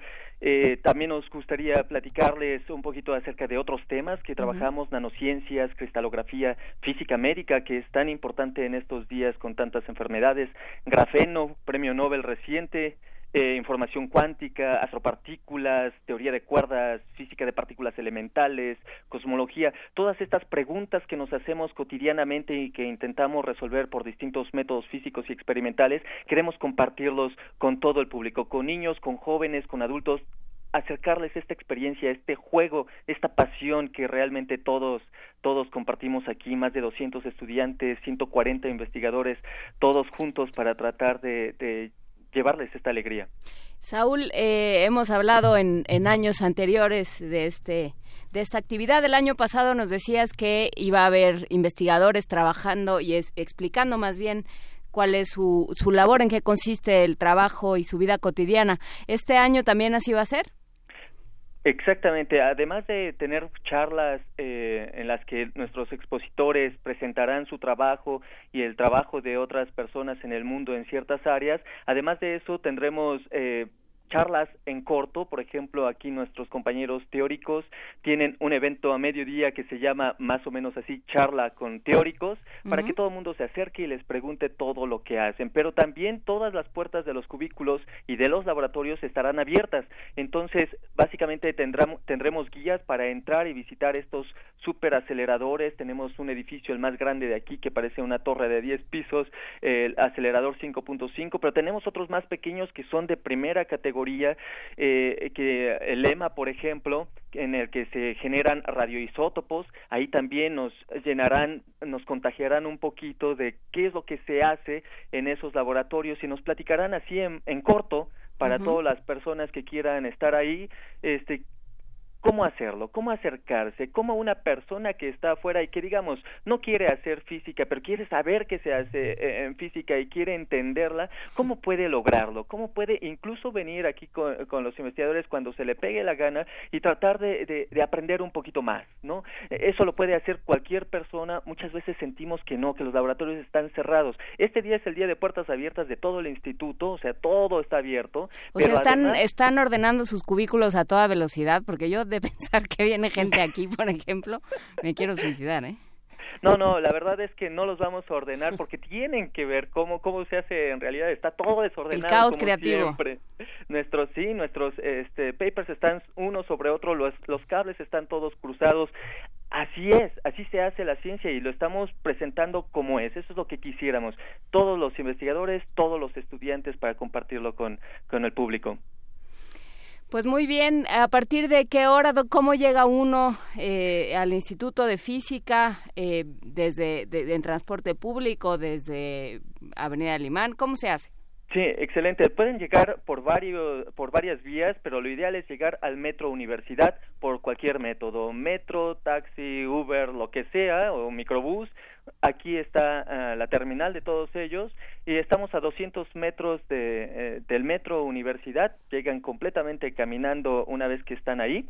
Eh, eh, vamos a esperarlos de nueve y media a cinco y media de la, de la tarde. De hecho, algunas personas podrán llegar un poquito antes. Tendremos algunas actividades también por ahí.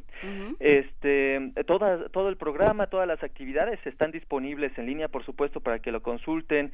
Si quieren, les doy la liga. Sí, por favor es www.física.unam.mx diagonal PA de puertas abiertas PA 2018 pero también eh, tenemos invitaciones en Twitter en nuestra en nuestra liga es arroba if UNAM y en Facebook también estamos Instituto de Física UNAM, ahí nos pueden encontrar donde está toda la información, por supuesto, con mapas y todo lo que ustedes necesiten para acompañarnos. Será un placer recibir a todo mundo. Pues muchísimas gracias y un gusto como siempre anunciar este día de puertas abiertas en el Instituto de Física de la UNAM. Eh, toda la información en www.física.unam.mx, diagonal PA 2018. Muchísimas gracias. Mañana de las nueve y media a las cinco y media en el Instituto de Física. Muchas gracias, Saúl Ramos Sánchez, coordinador docente de este instituto. Perdón, solo una pequeña corrección, precisión, es el viernes, este viernes. Ah, es que yo sigo, yo pienso que es jueves, pero no. No es. Este Muchas gracias. Este viernes. Muchas gracias a ustedes. Y bueno, nosotros nos quedamos aquí. No queremos que se acabe el programa porque sabemos que afuera de la cabina, como bien lo señala R. Guillermo, hace, mucho frío.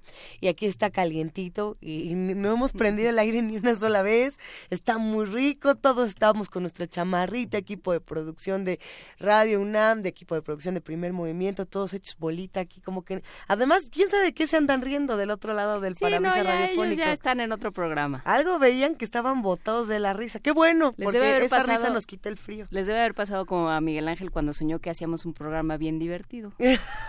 Hacemos un programa que esperemos divierta a todos los que hace pues comunidad con nosotros, que también nos ponga a todos a reflexionar, a hacernos más preguntas y sobre todo a despedirnos ahora con un poco de música. Miguel Ángel nos toca más para decir adiós y seguir haciendo comunidad mañana de 7 a 10 de la mañana. Vamos a escuchar de Olympic Pista Vacía. Venga, con eso nos despedimos aquí en Primer Movimiento. Gracias a los que hacen comunidad con nosotros. Este programa está hecho por ustedes y para ustedes. Nos escuchamos mañana. Mañana no vas a estar, querida Juana Inés de Mañana ni el viernes, pero nos oímos el lunes. Nos escuchamos el lunes, que así sea. Nosotros nos quedamos por acá, Miguel Ángel Quemain, Luisa Iglesias. No se preocupen, estarán bien acompañados. Gracias. Esto fue Primer Movimiento. El mundo desde la universidad.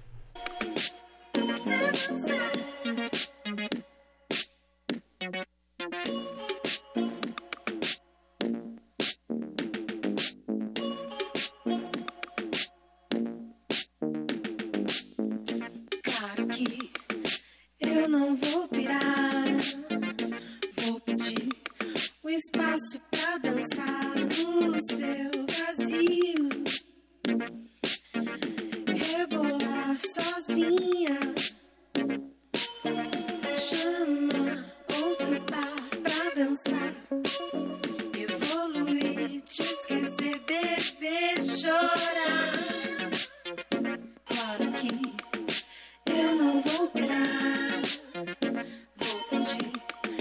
Espaço pra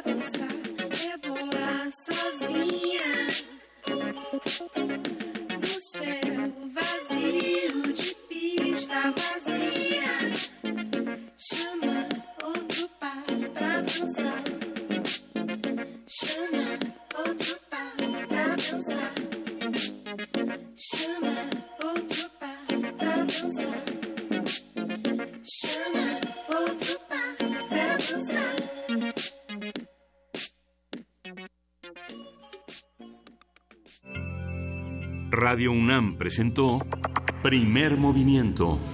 El mundo desde la universidad.